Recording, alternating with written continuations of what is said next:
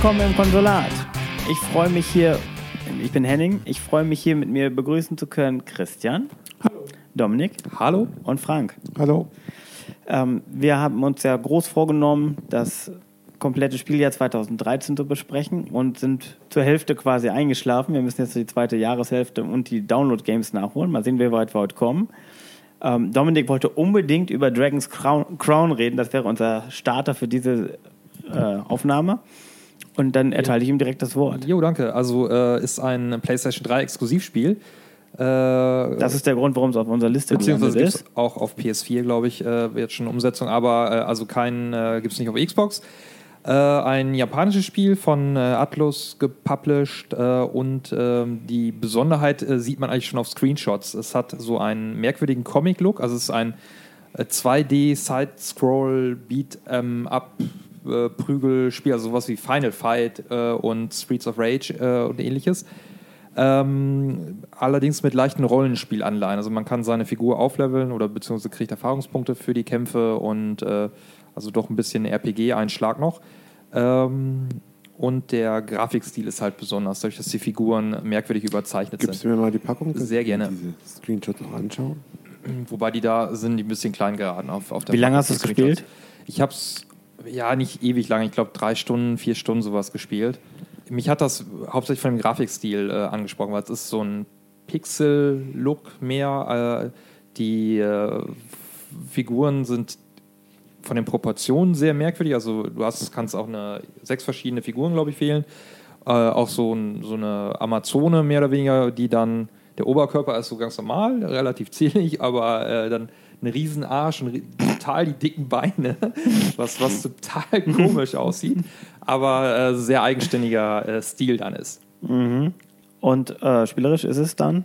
Also du, du wie gesagt, so, so prügelmäßig, also auch wie in, wie in God of War oder sowas, bloß halt äh, 2D. Also du Spielt man das eigentlich alleine? Oder kannst du da jemanden dazu holen? Bis zu vier Spieler. Doch, vier Spieler. Also hier auf den Screenshots sind oben auch bis zu vier Ja, okay, also ich habe es alleine gespielt. Ähm, ja, das wäre doch noch was. Hätten wir uns dafür mal getroffen. Es, äh, es ist äh, dann, glaube ich, wahrscheinlich ein bisschen zu unübersichtlich. Ich weiß auch nicht, ob dann die, die Gegnerzahl erhöht wird. Also so mit, mit einem Spieler äh, geht es eigentlich ganz gut. Ähm, man prügelt sich da halt so durch und, und äh, hast auch immer äh, also so eine, ähm, ein Dorf oder, oder eine Stadt, wo du hingehst, wo dann wieder ich glaube, Rüstungen kaufen kannst und, und, so ähnliches Zeug. Also so die typischen äh, RPG-Elemente oder jetzt wie auch im Diablo, äh, was wir ja noch auf dem, auf dem Zettel ausstehen haben, äh, da ist es ja auch so, dass du dann immer wieder in dein Dorf zurückkehrst und äh, neue Missionen kriegst und, und deine, deine Ausrüstung auf, auffrischt.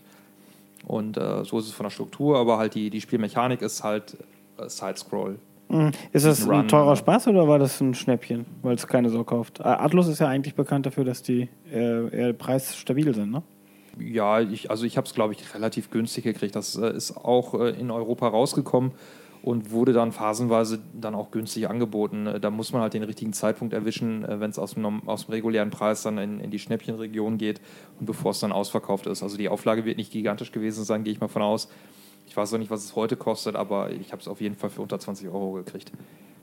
Ja, das wäre genau was für mich. Das hättest du mir auch mal früher zeigen können. Ja, aber jetzt hast du den Podcast, kannst du hören und, und dann weißt du, dass es ein gutes Spiel unter Umständen ist. Wobei, also die, die M-Games habe ich noch nachgeguckt, die hat 79 Prozent gegeben. Oh, das ist ja super. Also ordentlich. Für, für so ein Spiel dieses Genres ist das schon sehr, sehr hoch. Die ja. Final Fights früher haben auch nicht mehr als 80 gekriegt.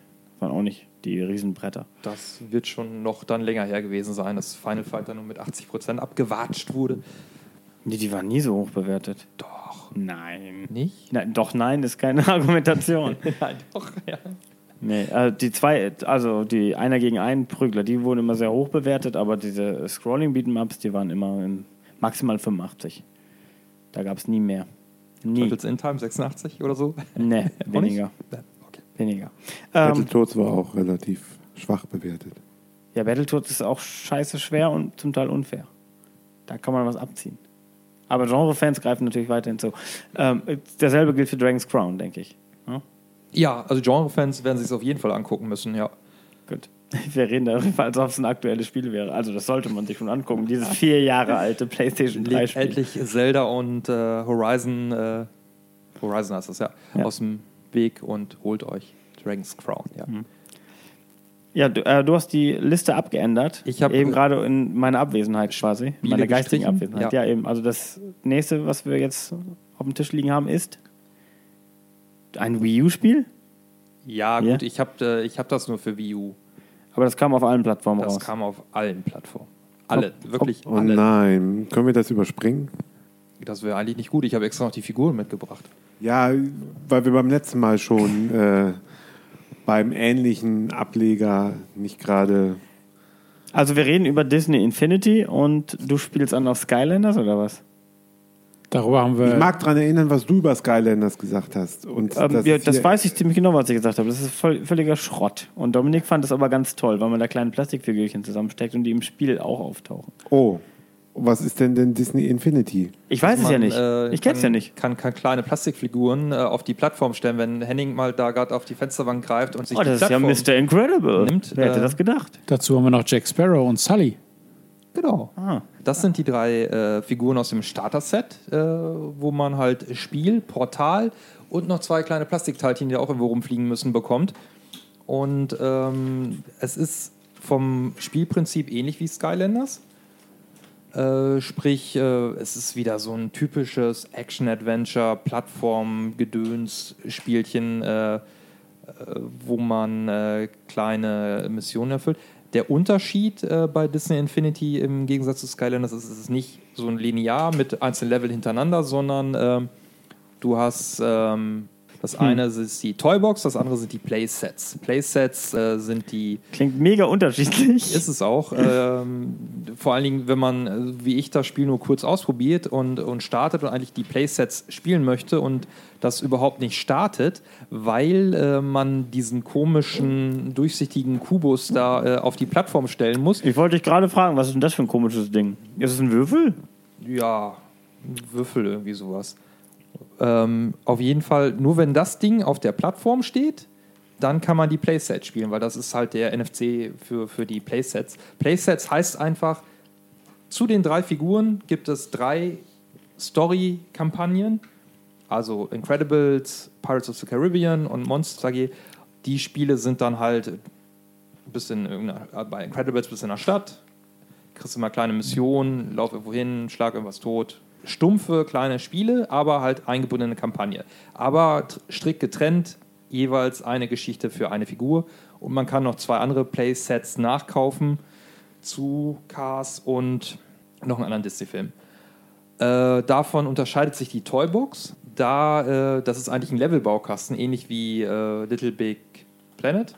Äh, man kann also da auch Plattformer bauen oder irgendwelche anderen äh, Geschichten, muss aber die ganzen äh, Items, die man im Level aufbauen möchte, in den anderen Spielen erst freischalten. Das war so einer der Hauptkritikpunkte an dem Spiel, dass du da endlos viel äh, erst spielen musst, bevor du den eigentlich interessanten Part, so die Tester, äh, also die Toybox, richtig nutzen kannst.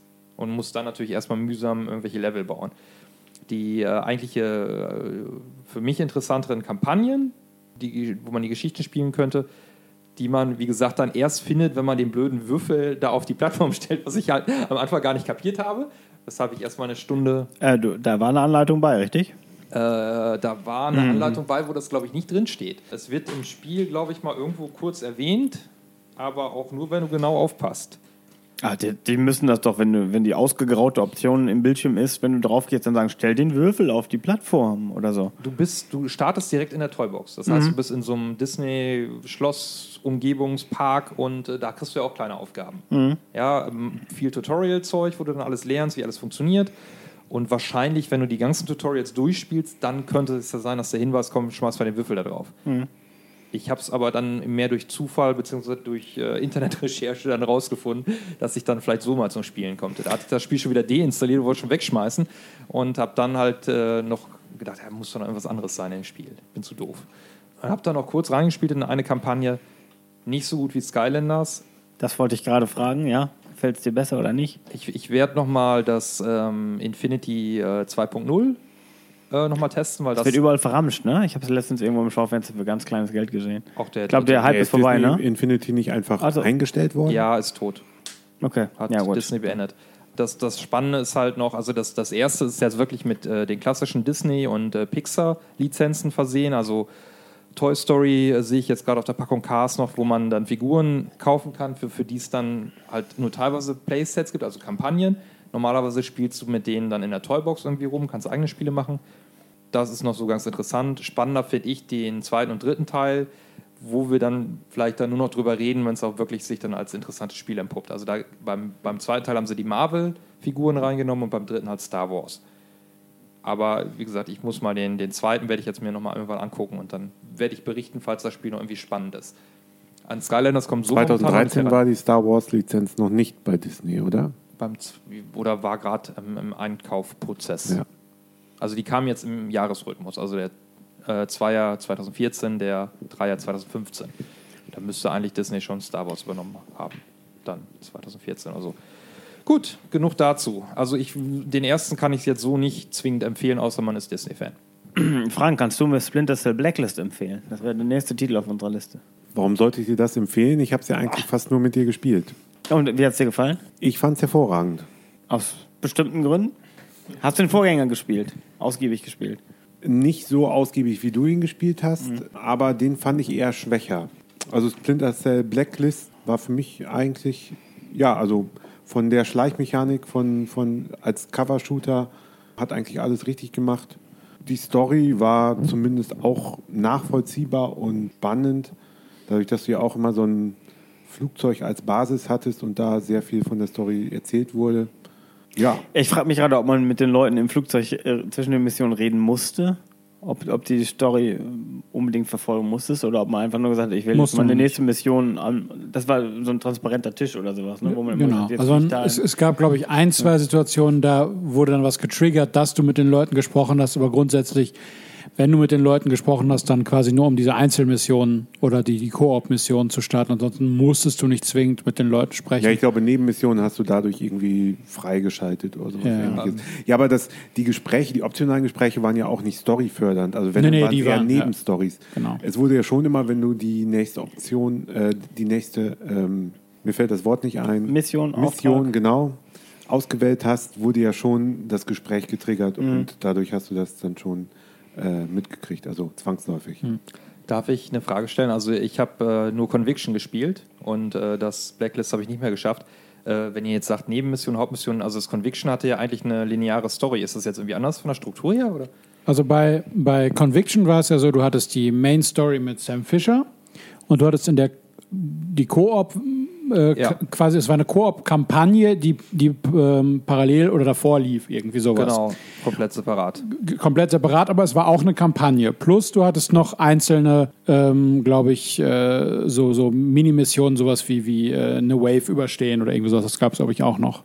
Hab ich das? Ja. Ich meine, da haben wir sehr viel Zeit verbracht. Genau, das gab es auch noch. Jetzt ist es so, du hast die Hauptstory mit Sam Fisher und hast, äh, kannst mit Sam Fisher oder, oder alternativ mit Sam Fisher und einem Partner Namens Breaks. namens Briggs, genau, kannst du ähm, Einzelmissionen machen. Das sind, das kann äh, Wave, Def, äh, Wave Defense sein, also äh, Ja, Wave Defense war aber nicht mit dabei, hätte ich. Also ich kann mich nicht dran erinnern. Würde auch nicht sein. Aber es, es gab eben einzelne Missionen, die man nur es gab betreten konnte, wenn man ja, Mitspieler aber, hatte. Nein, es gab auch ein paar äh, Waves. Okay, ich glaube dir das. Ja, ja also ich habe es kürzlich noch weiß gespielt. nicht, ob also, die zu den, zu den Story-Missionen gehören. Also ich Nein, nein, das war keine Story-Mission. Nee. Nee. nee, Also es war und das, also du konntest dann immer auswählen auf, du hattest quasi dann so einen so einen Bildschirm, auf dem du die nächste Mission auswählen konntest und hattest dann die Wahl, spiele ich eine Koop-Mission, zum Beispiel, äh, sei es jetzt online oder, Ja. oder im Splitscreen, Ja. oder eben die nächste Story-Mission. Die waren farblich unterschieden. Mhm. Und ähm,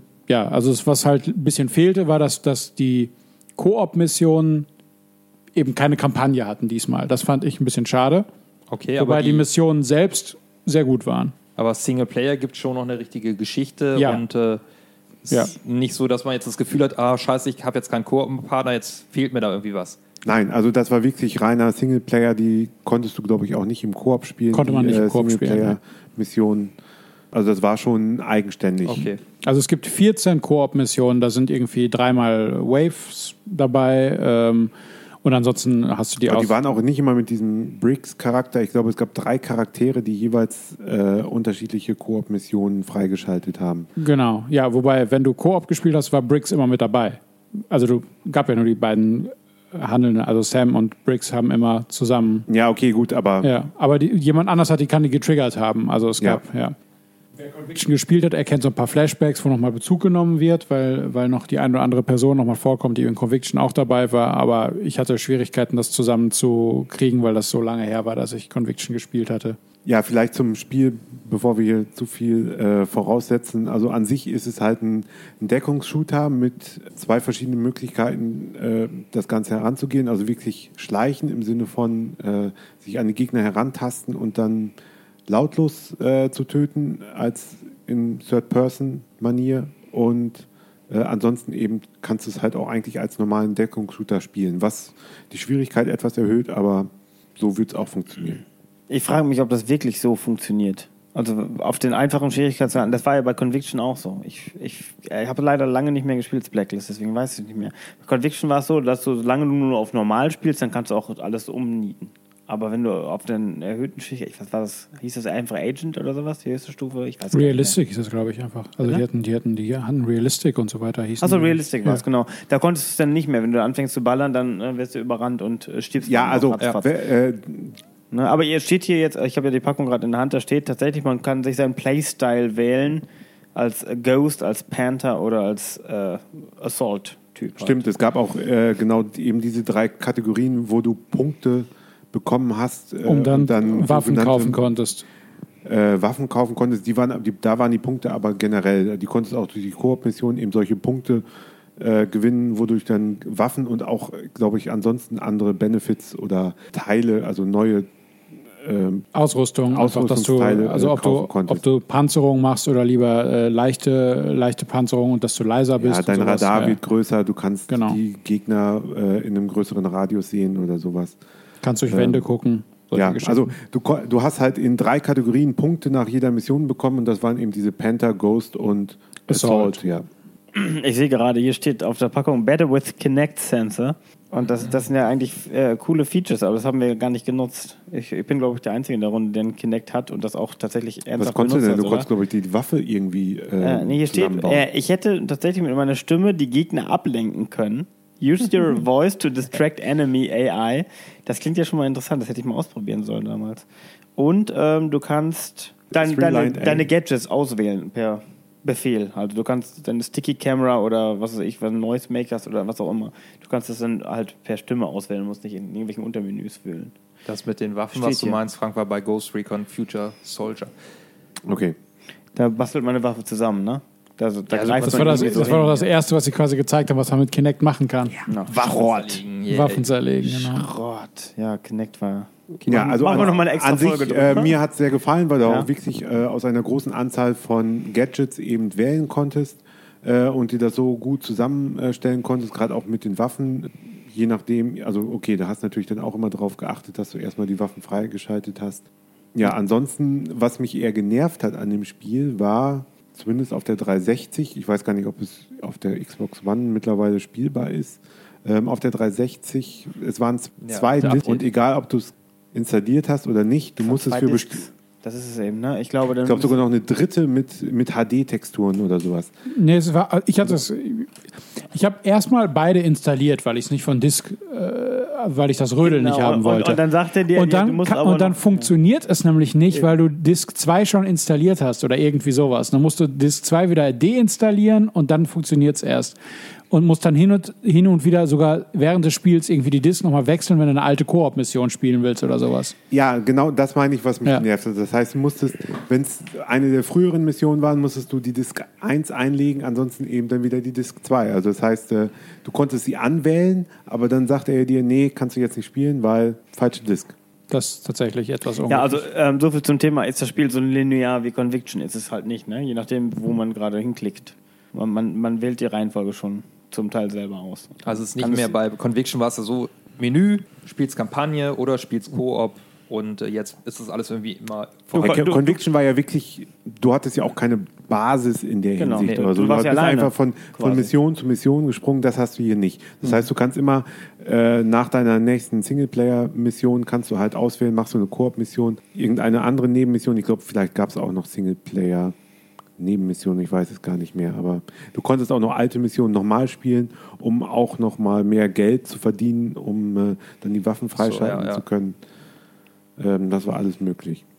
Was halt ganz schick ist, wenn du, also zum Beispiel jetzt bei diesen Wave Defense Geschichten, wenn du am Anfang spielst, dann kommst du nicht so weit, weil du äh, eben die ganzen Gadgets nicht hast. Und wenn du die Gadgets dir später dann zugekauft hast, dann kannst du natürlich nochmal zurückgehen und die äh, Wave Defense nochmal spielen und hast dann entsprechend ähm, bessere Ausrüstung und kannst dann eben auch mal eine Granate werfen, wenn fünf Mann auf einem Haufen stehen und du 15 Leute ausschalten musst, dann hast du mal auf einen Schlag den Drittel weg.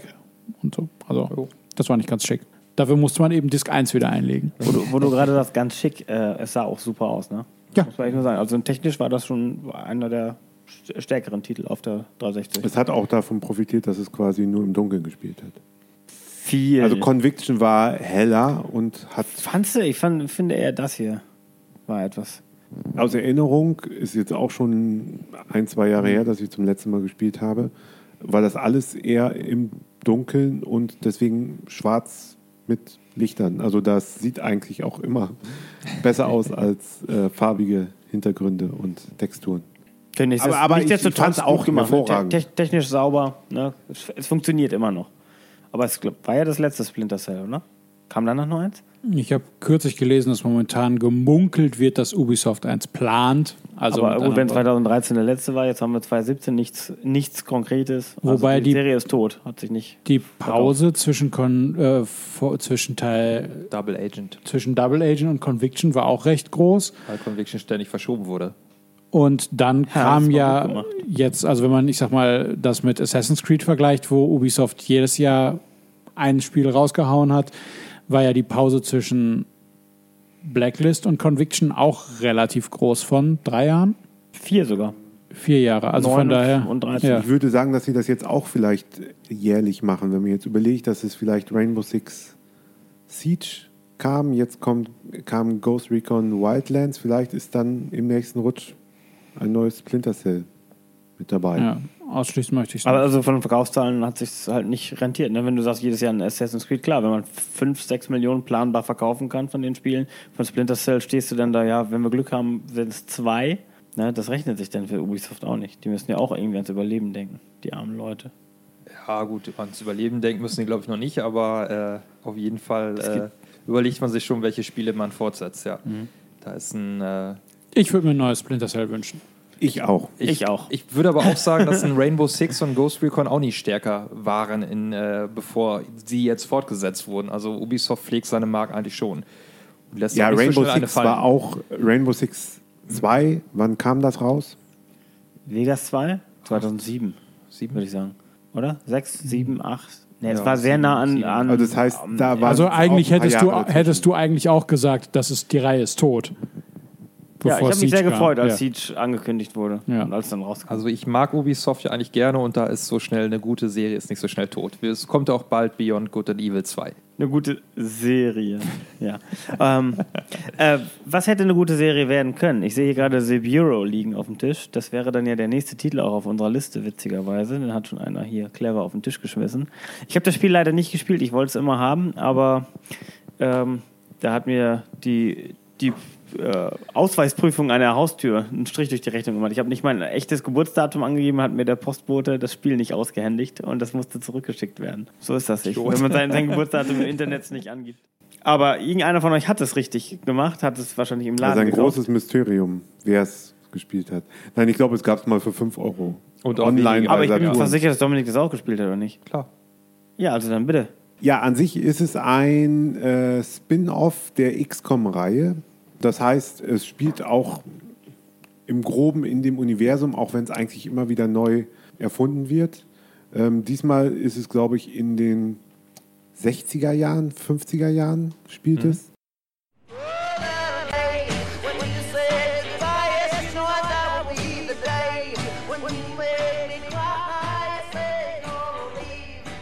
und äh, hat natürlich wieder damit zu tun, dass die Außerirdischen die äh, Welt, die Erde angreifen und halt die XCOM-Organisation sich dagegen stellt.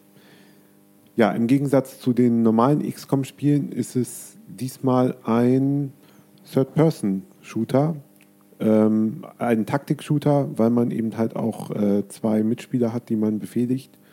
Es ist ordentlich, aber leider, glaube ich, wurde da nicht viel Herzblut reingesteckt, sodass es halt auch nicht in die Top-Riege schafft. Ja, Würdest würde du ich das genau auch so sagen? so auch sehen. Ja, ich hatte auch gedacht, okay, könnte ein cooles Spiel werden. Ja, XCOM ist ja eine fantastische Strategiereihe und äh, eigentlich spricht ja nichts dagegen, da auch mal einen Action-Ableger zu machen. Äh, sie haben noch relativ viel äh, klassische XCOM-Elemente wie mit reingenommen. Also du hast wieder deine Basis, wo du jetzt zwar nichts aufbauen kannst, du bist ja nur ein kleiner äh, Agent äh, da im, der, im, im Feld dann im Einsatz, aber du kannst zumindest mit den ganzen Leuten quatschen, was ich ziemlich dröge fand auf Dauer. Also in der Basis jetzt mit den, mit den anderen äh, Personen quatschen. Ja, ich hatte mir versprochen, dass da noch irgendwas hinterhängt, aber es ist wirklich nur. Laber. Und Ja. ich habe das irgendwann nur noch durchgeklickt. Also das war auch so viel, was sie gequatscht haben. Das äh, war, war dann eher langweilig und ähm, dann ist auch die, die eigentliche Missionsstruktur ist noch ähnlich wie im, in XCOM. Das heißt, du hast auch dann deine Weltkarte, wo äh, es Nebenmissionen gibt und Hauptmissionen. Hauptmissionen gar nicht so viele, äh, sondern eigentlich nur sechs Stück, wie ich dann in der Lösung mal zwischendurch nachgeguckt hatte. Ja, aber es gab insgesamt, glaube ich, auch nur sechs Nebenmissionen. Genau, ja. Und ähm, Nebenmissionen und Hauptmissionen sind insofern gleich, dass die Struktur gleich ist. Also du wirst mit dem Sky Ranger, was da noch ein kleiner Hubschrauber ist, äh, zu einem Einsatzort ge gebracht, der zumindest optisch äh, ganz nett und abwechslungsreich ist. Also mal irgendwelche Dörfer oder ein Wald oder sowas, alles in diesem 50er, 60er Jahres-Setting. Äh, was ich eigentlich auch äh, angenehm fand, ähm, aber man ballert sich dann doch ziemlich eintönig und sehr linear äh, durch die Levelumgebung. Also das ist, du hast einen Schlauch, kannst keinen Millimeter abweichen, kannst keine Tür öffnen, die nicht geöffnet werden soll und nichts machen. Also, Also man kann es in der Hinsicht als Arena-Shooter bezeichnen. Das heißt, es, war, es ist immer eine große Arena, wo du äh, verschiedene Deckungsmöglichkeiten hast, aber alles spielt sich halt in dieser großen Arena ab. Und dann alle Gegner ausschalten, bis du halt in den nächsten Abschnitt kommst. Genau, das ist ja so das Typische, was ich bei den ganzen Cover-Shootern immer kritisiere, dass man auch so offensichtlich sieht, dass da jetzt gleich Gegner kommen, wenn ich einen Raum betrete. Und das ist hier auch. Du hast deine Kisten da wieder schön platziert, äh, gehst da hin, dann kommen die Gegner, erledigst alle und dann darfst du wieder weitergehen, darfst vielleicht auch irgendwo noch eine Kante runterspringen, wo du auf gar keinen Fall wieder zurückklettern kannst, um einfach da den Levelfortschritt zu haben. Das war alles schon ein bisschen sehr bieder. Was dann noch, äh, was Frank gerade sagte, mit dem äh, die zwei anderen Agenten, die, die mit dir unterwegs sind, ähm, das ist auch wieder klassisches XCOM-Strukturgedöns, äh, dass du also mehrere Agenten auch anstellen kannst in deiner Basis, auch wieder so ein bisschen ähm, selber Ausrüstung äh, und, äh, und Namen und Farben und sowas einstellen und ähm, dann halt die zwei mitnehmen kannst äh, auf diese Mission, die leveln dann auch auf, also kriegen Erfahrungspunkte, was eigentlich positiv ist, aber äh, hier letztendlich auch nicht viel bringt. Aber die können auch sterben. Also es bringt sterben. schon was, weil sie, ähm, ich glaube, sie haben fünf Level insgesamt und mit jedem Level kriegen sie neue äh, Fähigkeiten hinzu, die du dringend brauchst, weil gerade am Anfang die ersten Missionen sind sehr schwer, aber sobald die ersten Fähigkeiten auch deiner Kollegen da sind und auch deiner eigenen, man selbst kann, glaube ich, bis Level 10 gehen, hat natürlich mehr Fähigkeiten, äh, wurde es dann auch einfacher. Also ich habe, äh, glaube ich, in der zweiten Mission den Schwierigkeitsgrad auf äh, normal oder sowas runtergestellt, also das unterste, glaube ich, weil äh, es mir dann schon zu blöd war. Also meine Mitstreiter haben nichts gemacht in dem Sinne. Also die sind da ein bisschen blöd rumgelaufen, gerne gestorben und ähm, Ja, okay, also Ja. Das, das genau das meine ich. Also ähm, wenn, wenn die im Level aufgestiegen sind, war es wirklich einfacher. Sie sind nicht mehr so häufig gestorben. Ähm, also da war es nicht ganz so nervig, dass du nur noch hin und her gerannt bist, um die wieder zu beleben. Weil es war halt auch, wenn die dann in der Mission gestorben sind, waren sie halt weg. Und dann hättest du wieder einen aufleveln müssen, der von, äh, von unten anfängt. Also das äh, äh, wäre da eben auch nicht wirklich gegangen, ohne das, also gerade weil in den späteren Missionen wird es halt auch einfach schwieriger. Und das wären nicht deine besten Kumpels so mit der Zeit, so dass man sagt, oh hier Smith und Watson sind meine Völlig Sidekicks sinnlos. für immer oder sowas. Also, Nein, die, die sind kennt- komplett austauschbar. Also ihr, ihr kennt es so vielleicht noch aus Canon Fodder, ich weiß nicht, ob ihr das gespielt habt. Da, da hat man immer Jules und wie sie hießen da, seine, seine drei, vier Kumpels, die man auf keinen Fall sterben lassen wollte. Und die, die man dann halt, die dann eben auch hochleveln und dann. Ja, das ist bei dem XCOM-Strategie-Ding ist das auch so, dass man da seine Lieblingskämpfer hat und äh, die auch hütet wie seinen eigenen Au- Augapfel. Äh, aber bei dem Ableger, also dadurch, dass ich den Schwierigkeitsgrad dann runtergestellt hatte, war es mir sowieso egal, was die machen. Ich habe hab die dann alle selber erledigt, die Aliens. Und ähm, die ähm, Steuerung der Fähigkeit, also dass man diese Anweisung gibt, also ich fand das sehr hakelig mit den Anweisungen geben, also dass man wirklich sagt, nimm die Position, dass man halt quasi so ein, so ein äh, äh, unter Kreuzfeuer nimmt den, den Gegner. Das habe ich versucht mal so ein bisschen einzuflechten in, in meine Vorgehensweise, hat aber nicht wirklich funktioniert. Und ähm, Also wobei man sagen muss, dass das dann wirklich funktioniert. Also es ist schon, äh, wenn du die Kreuzfeuer nimmst, dann ist es halt auch so, dass die schneller sterben. Das heißt, Deutlich schneller, ja.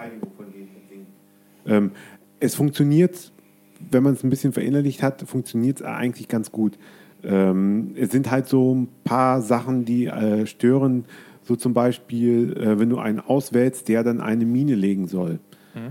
Er muss nicht zu dem Punkt rennen, wo, die, wo er die Mine hinlegt, sondern sie wird halt einfach dahin gelegt. Das heißt, er schmeißt sie oder so. Also man, Ja. ich konnte jetzt nie eine wirkliche Animation sehen, äh, aber trotzdem, wenn dazwischen ein, ein Wider, also ein Hindernis. Ge- ein Hindernis ist, musstest du trotzdem drumherum deinen Cursor wählen, um zu diesem Punkt zu kommen, wo die Mine hingestellt Ja, wird. ja, ja, Und das war teilweise sehr nervig, weil du ja auch nur einen begrenzten äh, Aktionsradius hattest für deine äh, äh, Agenten und dementsprechend kamst du da nicht hin, obwohl es nur einen Meter vor dir war. Das, also da sind so ein paar Sachen, die hätten eigentlich beim Test auffallen können und die hätte man da vielleicht rausnehmen können, weil die es einfach nur unsinnig schwer und hakelig gemacht haben. Ja, also so grundsätzlich mit diesen Anweisungen funktioniert ähnlich wie in, in Mass Effect. Also man drückt oder hält einen Knopf fest, äh, dann kriegt man so ein äh, Auswahlmenü, so ein, so ein Ring. Die, die Zeit wird extrem verlangsamt, also es stoppt nicht, sondern nur verlangsamt. Und dann wählt man halt äh, so ein paar Icons aus, Mine oder was habe ich mir noch aufgeschrieben. Äh, man kann, äh, das kann aber nur der, der eigene Agent. Also du konntest Turrets ähm, Carter ähm, Gegner so aussetzen. hochheben, aus der Deckung die, die Gegner rausheben. Das fand ich ganz praktisch, äh, wenn du gegen ja, starke mit dem Sniper zusammen, der dann nämlich mal einen kritischen Treffer gemacht hat, das konntest du auswählen. Also es passte teilweise schon ganz gut zusammen. Ja, wobei, also beim die Missionsübersicht, auch typisches XCOM-Element nach den Dingern, da stand immer bei meinen Mitstreitern ein Kill oder null Kill und bei mir stand dann halt immer der Rest, also 50, 60, 80, 100 Kills. Also das war Okay, deckt sich nicht mit meinen Erfahrungen, aber okay. etwas doof, ja. Also ist es jetzt kein Spiel, das ich noch nachholen muss jetzt. Ich würde sagen, nein. Also ich glaube, das ist wirklich ein Spiel, auf das man verzichten kann. Also es lebt mehr von der vom XCOM-Charme als von vom Shoot, Shooter. Aber da wir in diesem Jahr ja noch ein Genre. weiteres XCOM-Spiel haben, ist das hier die zweite Wahl. Ja, aber es ist ja auch kein klassisches? XCOM-Spiel. Es ist ja äh, ein Ableger, ein Aber Cover-Shooter. aber es bezieht sich ja eigentlich nur auf die Fans von XCOM. Wenn das Man den, hat das den, als den Setting Reiz genommen. ausmacht. Man Ja. hat eigentlich das Setting genommen, okay, wir machen eine Alien-Invasion und kleben da noch das XCOM-Namensschild mit drauf. Also Ja. es ist ein klassischer Cover-Shooter mit leichten Taktikelementen, der aber nicht so gut ist wie die anderen Spiele in dem Genre. Okay. Und das Setting finde ich, ich fand es interessant vom Prinzip, aber sie haben es nicht gut umgesetzt. Sie hätten viel mehr rausholen können. Auch aus den 50er, 60er Jahren stimmen. Es ist ja auch, die, die Welten sind ja nicht belebt, das ist ja alles leere Kulisse. Dann haben wir genug, glaube ich, über diese Bureau erfahren. Was hast du als nächstes gedacht, Als Dominik? nächstes schnipse ich hier das auf den Tisch. Das Spiel, das an mir leider auch vorbeigegangen ist, wahrscheinlich. Oder nicht leider, Dominik. Habt Saints Row ihr- 4? Habt ihr überhaupt Teile davon gespielt? Saints Row? Ich wollte Nein. Teil 3 spielen, ich wollte Teil 4 spielen und ich habe es beides nicht geschafft. Ich habe beide Spiele wahrscheinlich über Games with Gold bekommen, aber irgendwie. Ich habe ich hab drei angefangen, weil ich es ganz, äh, weil, weil es eben in meinem Lieblingspodcast zum Spiel des Jahres ernannt wurde. Und ähm, ich habe das dann tatsächlich am Anfang dachte ich, wow, das ist ja super witzig und cool. Und dann fingen die ersten Missionen an, so hakelig zu werden wie in GTA. Und dachte ich mir, nee, das muss ich nicht weiterspielen. Das ist ja wieder Dreck. So hakelig wie in GTA. Ja, Da GTA ist, ist für mich nun mal für immer Hakelscheiße. Da musst, musst du jetzt mit leben. Ist Saints Row 4 auch Hakelscheiße? Äh, wenn du Saints Row 3 als Hakelscheiße angesehen hast, dann ist Saints Row 4 äh, nicht viel anders. Es äh, war nämlich ursprünglich mal als äh, Add-on oder sowas geplant, also gar nicht als äh, eigenständiges Spiel. Wurde dann aber äh, nochmal ordentlich äh, aufgemotzt und doch separat rausgebracht, weil ja der damalige Entwickler THQ, Pleite. Entwickler Publisher, äh, doch ein bisschen dringend Geld brauchte, aber er hat das Spiel dann gar nicht mehr rausgebracht. Weil da war schon pleite. Saints Row 4, wie gesagt, basiert auf Saints Row 3. Das sieht man an der Grafik, die nicht überragend ist. Äh, Das sieht man auch daran, dass es auch in Steelport spielt, der, der Stadt von Saints Row 3. Mittlerweile ist unser äh, Gang-Oberhaupt äh, Präsident der USA durch verschiedene Ja. Verwicklungen äh, geworden. Also doch, da, da sehe ich doch schon Parallelen zur Realität. Und ähm, wie es dann so kommt, läuft es dann nicht so gut, weil eine außerirdische Invasion stattfindet. Na klar. Äh, und die Sinn äh, den äh, Planeten, glaube ich, erobern wollen oder sogar zerstören. Ich meine, dass sie ihn zerstören. Und äh, unser Held wird dann in einer virtuellen Welt ist auserkoren, äh, diese Invasion dann zurückzuschlagen. Ach du Scheiße. Die virtuelle Welt ist dann aber auch dieses Steelport nochmal. Äh, das, Mhm. ähm, die, die, Grundstruktur ähnelt dann wieder dem klassischen Saints Row, also sprich Open-World-Spiel, äh, Missionsdinger kann man überall anwählen, 1000 Nebenmissionen.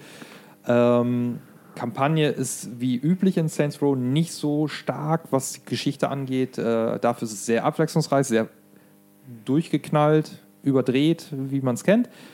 Ähm, Unterschied zu früher ist halt, äh, dieses ganze Gang-Zeug keine Rolle mehr spielt, sondern ähm, man ist jetzt mehr so Superheld-mäßig unterwegs. Das heißt, man kann irgendwann super schnell laufen, super hoch springen, so ein bisschen wie in Crackdown, dass man am Ende dann mehr durch die, durch die Stadt rumhüpft und rumrennt, weil das viel, viel schneller geht, als mit dem Auto oder mit dem Flugzeug da rumzudüsen. Ähm, Sammelkram ist natürlich auch wieder ordentlich dabei und damit ist eigentlich auch schon fast alles gesagt, was man zu diesem Spiel wissen muss. Also ich weiß immer noch nicht wirklich, was es für ein Genre ist. Es ist also eigentlich wie GTA? Es ist, äh, Crackdown hast du gespielt? Nein. Das ist Bildungslücke. Ähm, also wie GTA, nur äh, kombiniert mit einem Superheldenspiel. Also sprich, äh, du bewegst dich eigentlich als Figur in der Welt rum und äh, hüpfst von Haus zu Haus. Und also denk an äh, Spider-Man oder, oder ähnliches. Äh, und ähm, bist, Okay. bist halt nicht da, dass du jetzt zu einem Auto hingehst, den Typen da rausziehst und dann gemütlich mit dem Wagen rumfährst.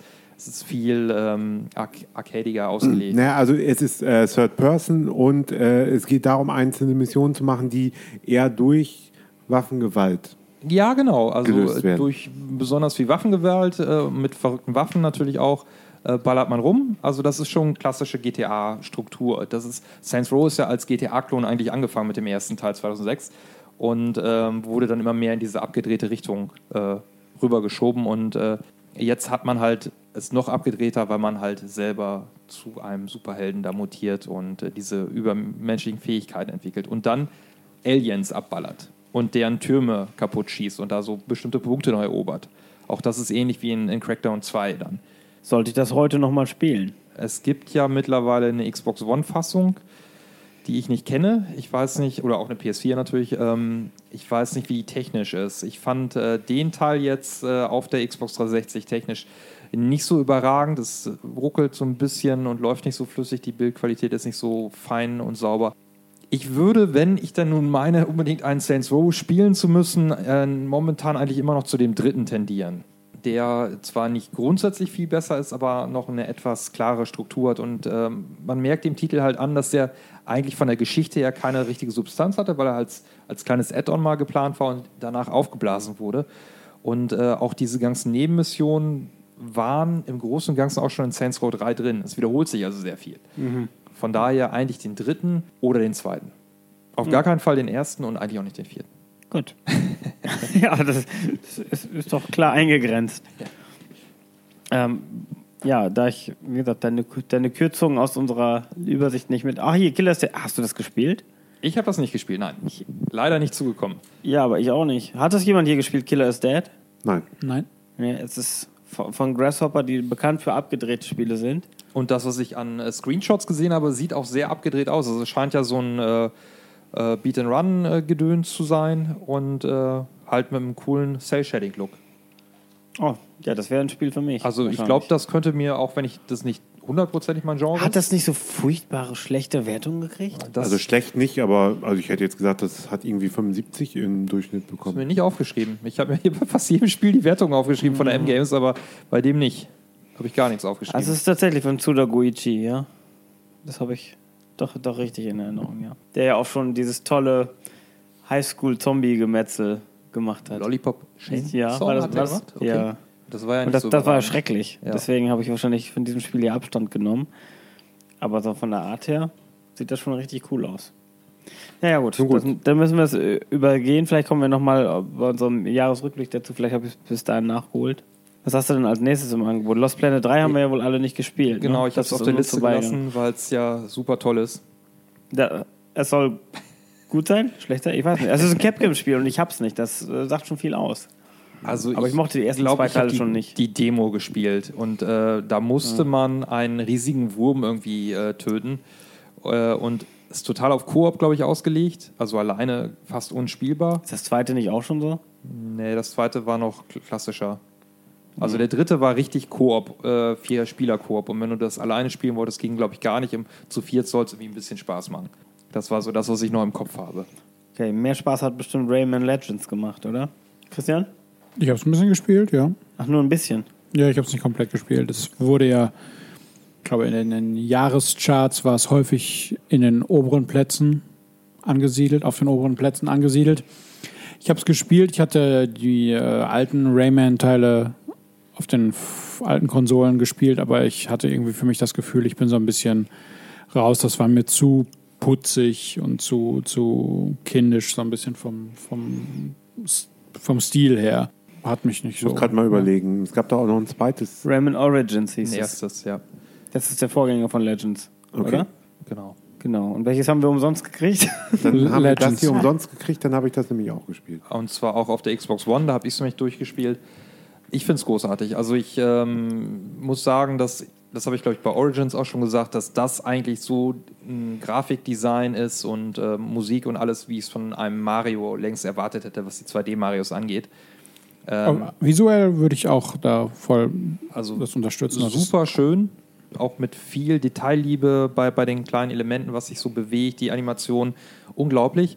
Und ähm, spielerisch finde ich es auch sehr, sehr gut. Also äh, es ist ja ein, ein sehr flüssig zu spielendes Spiel, also sprich ähm, die ganzen Hüpf, äh, also die Sprünge, die man machen muss, ähm, die sind jetzt nicht wie bei einem Super Meat Boy oder sowas, dass du pixelgenau springen musst, sondern es ist so ein schöner Flow drin, dass du mit ein bisschen Übung auch mit, mit Highspeed durch den Level durchlaufen kannst, wie es im, im Mario Jump'n'Runs ja auch ist. Äh, also quasi die Sprint-Taste die ganze Zeit festhalten und einfach nur durch. Das funktioniert. Das funktioniert bei Rayman auch ganz hervorragend und ähm, was sie bei, ich, ich tue mich ein bisschen schwer, Origins und Legends genau auseinanderzuhalten, also welche Elemente waren in welchem Teil genau drin.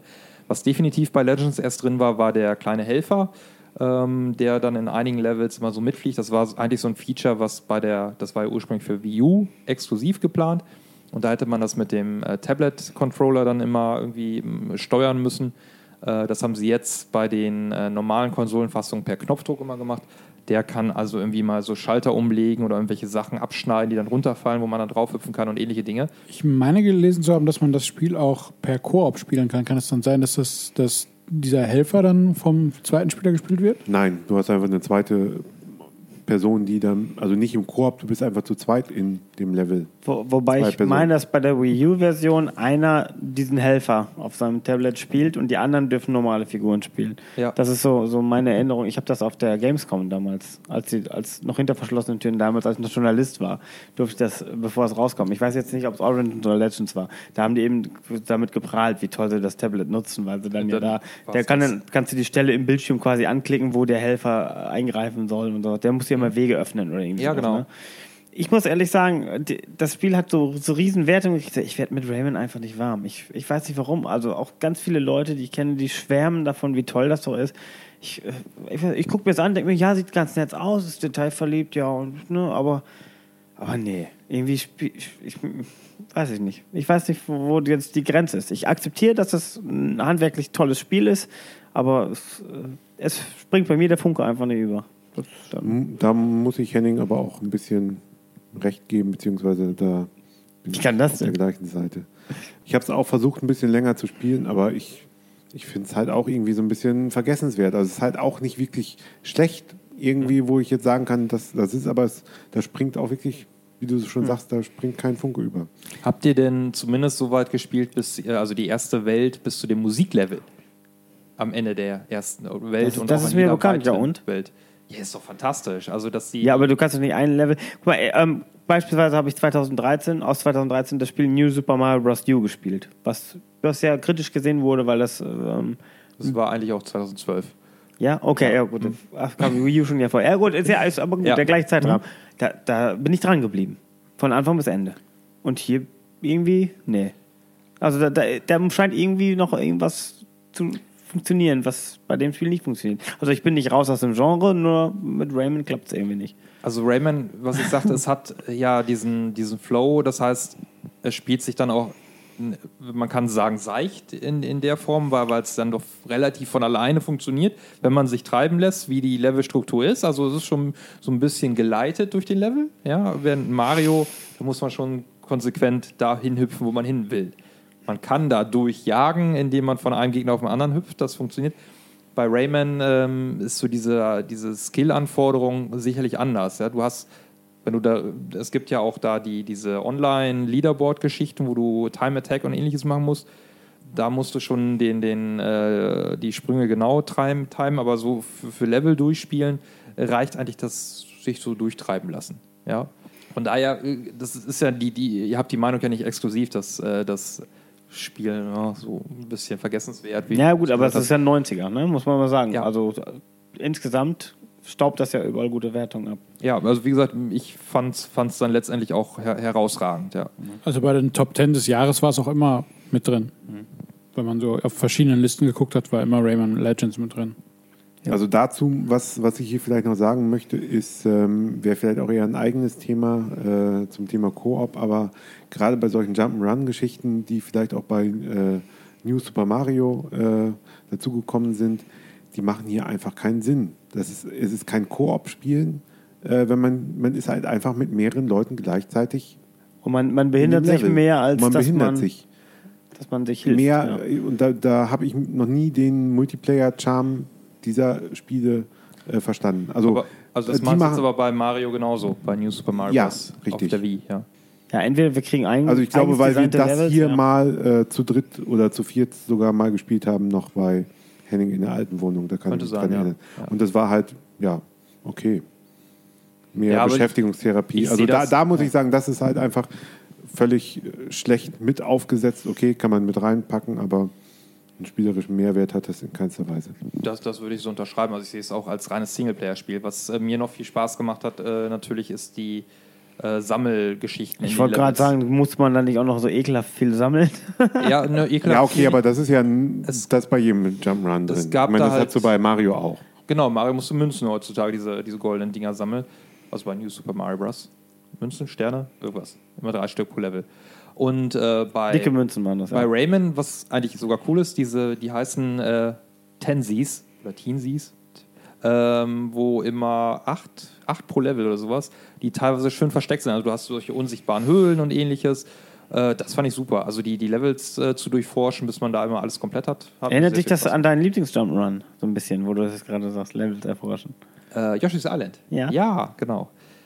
Ja, doch, kann man sagen, ja. Ja, gut. Vor allem, man hört die ja auch, die, die Kleinen, die quieken ja auch so ein bisschen rum, wenn sie Ich, versteckt ich, ich meine mich dunkel erinnern zu können, ja. Das war noch das Beste an dem Spiel. Das. Quieken. Nein, das, das, das, das Erforschen, ja, tatsächlich. Ja. Ja, ach, du lachst. Also momentan bei, bei Ja, Zelda. War das nicht äh, überhaupt im gewissen Sinne auch ein Spielziel? Musste man nicht äh, die Levels freischalten durch diese Anzahl? Der Je, Ja. je mehr du davon hattest, desto schneller konntest du vorwärts kommen. Ne? Genau. Es gab dann immer Medaillen und ich glaube dadurch dann auch den, den Spielfortschritt. Okay. Und äh, vielleicht noch ein letzter Satz. Äh, sie haben sehr viele Levels aus Origins damit reingepackt. Das heißt, man kann sich Origins heute sparen und gleich nur noch Legends kaufen. Oder geschenkt kriegen. Oder geschenkt kriegen. Aber kaufen kann man es auch. Kostet höchstens 10 Euro. So, und da du eben von dem Musiklevel geschwärmt hast, spielst du jetzt natürlich die Musik aus diesem Musiklevel ein und wir gehen in unsere wohlverdiente Pause.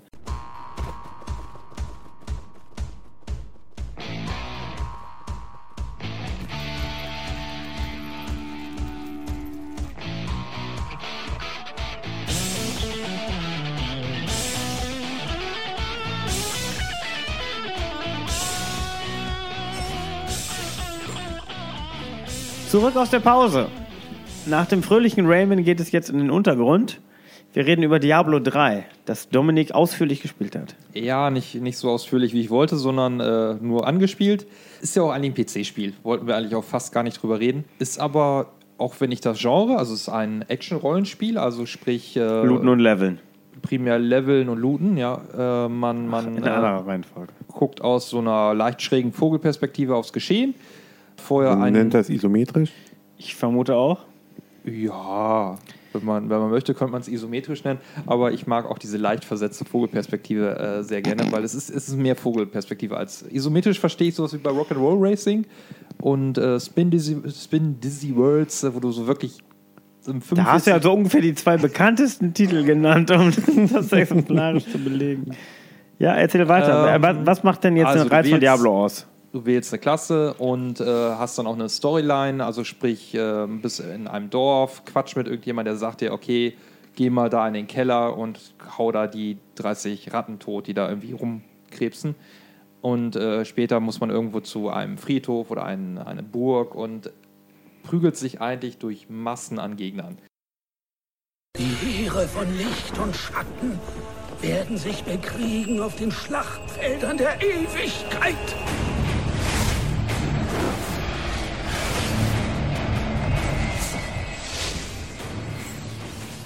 Ziel des Spiels ist es dann wirklich einfach nur Gegner tothauen ohne Ende. Dafür kriegt man äh, natürlich Erfahrungspunkte und ohne Ende neue Ausrüstung, neue Waffen und ähnliches. Hat dann ein komplexes ähm, System an ähm, Fähigkeiten, die man freischaltet und ausrüsten kann. Äh, auch bei den Waffen gibt es dann wieder Magiegeschichten oder irgendwelche anderen äh, Spezialdinger, die relevant sind neben der reinen Schlagkraft zum Beispiel von Waffen oder Rüstungswert von, von Ausrüstung. Und äh, so, also es sind wirklich Gegnerhorden und die werden auch immer wieder zurückgesetzt. Also wirklich, man schlachtet da so viel Zeug ab, ist unglaublich. Ist eigentlich dann auch auf Koop ausgelegt. Ich habe es jetzt nur alleine gespielt. Und ähm, man merkt aber dem Spiel, also wie gesagt, es ist nicht so hundertprozentig mein Genre, ich hatte auch nicht so viel Spaß, aber man merkt wirklich an jeder Phase von diesem Spiel, dass es ein, ein wirklich bis ins Detail durchdachtes und, und fein ausbalanciertes, super geiles Spiel ist, ähm, weil es ist so komfortabel, es ist in äh, allen Aspekten einfach sehr, sehr gut. Ja, das merkt man auch, wenn man es nicht mag. Wenn du eine Waffe, also ist, wenn, wenn, wenn das äh, Loot-Zeug dann auf den Boden fällt, ein Knopfdruck sammelst du es auf, ja, also musst nicht in irgendwelche Menüs gehen oder sowas, hast sofort eine Einblendung, äh, was du aufgesammelt hast, auch äh, ob das in bestimmten Werten besser ist oder schlechter als deins. Alles hundertprozentig komfortabel. Also es ist auch jedes Menü ist schnell, sofort da, Grafik ist fein, ohne Fehler. Also es ist ein tolles Spiel, nur ich mag es nur nicht. Das Er sieht ja ganz ordentlich aus auch, ne? ja, In seiner schräg von oben Vogelperspektive. Wobei es natürlich, ähm, äh, also es ist ja von, von Blizzard, ähm, die auf dem PC auch immer eigentlich Spiele machen, die mit einer relativ geringen äh, Hardwareleistung noch gut funktionieren. Also es ist kein technisches Meisterwerk im Sinne von, wir gehen an die Limits von, von der Hardware, sondern es ist wirklich ein Spiel, was auf jeder Hardware sehr, sehr gut funktioniert. Also der totale Fokus auf, auf äh, eine perfekte Qualität. Das Ja. hört sich nach Regen an. Ja, allerdings. Über Regen freuen, freuen sich im Moment übrigens die Bauern oder die Landwirte, muss man ja sagen. Agraringenieure. Ja, in der Hölle regnet es nicht, das ist richtig. Genau, deswegen Diablo weg und den Farming Simulator bitte auf den Tisch. Und äh, Dominik, ich habe gehört, du spielst es gerne. Ich konnte mit dem Spiel ja nichts anfangen. Was? Hattest du denn auch wirklich den Teil oder einen älteren, neueren ich, ich hatte einen etwas Ja. neueren, den 15er. Das hier ist ja der. Hier steht noch keine Jahreszahl dran. Nee, das ist. Ich weiß nicht, wann das äh, angefangen ist mit den jährlichen 2013er Iterationen. Ist, nee, also ist vorher schon äh, auf PC natürlich ein großes äh, Ding gewesen, äh, Farming Simulator. Und äh, jetzt in diesem Jahr zum ersten Mal auf Konsolen äh, erschienen. Äh, deshalb dann noch ohne Name. Ich war überrascht. Ich habe, äh, wie gesagt, die alten M-Games-Ausgaben durchgeguckt und äh, der Teil hat 19% bekommen in der M-Games. Okay. Äh, Und was ich kann mir auch denken, warum. Ich würde wahrscheinlich auch nicht mehr geben. Ich, nein, ich fand das, also ich habe es nur kurz ausprobiert. Ähm, ich würde es so schlecht gar nicht an, einstufen. Es ist natürlich so das totale Anti-Spiel. Ja, Es, also, genau, es ist gar kein Spiel. Also kann man auch kein Spielspaß finden. ja, außer man hat Spaß daran, mit dem Traktor so durch ein Dorf zu juckeln. Das Dorf sieht aus, als ob irgendwelche Leute hier so von, von der Modelleisenbahn diese Plastikhäuschen irgendwie fotografiert hätten und als 3D-Modell nachgebaut haben und dann auf eine grüne Wiese gestellt haben.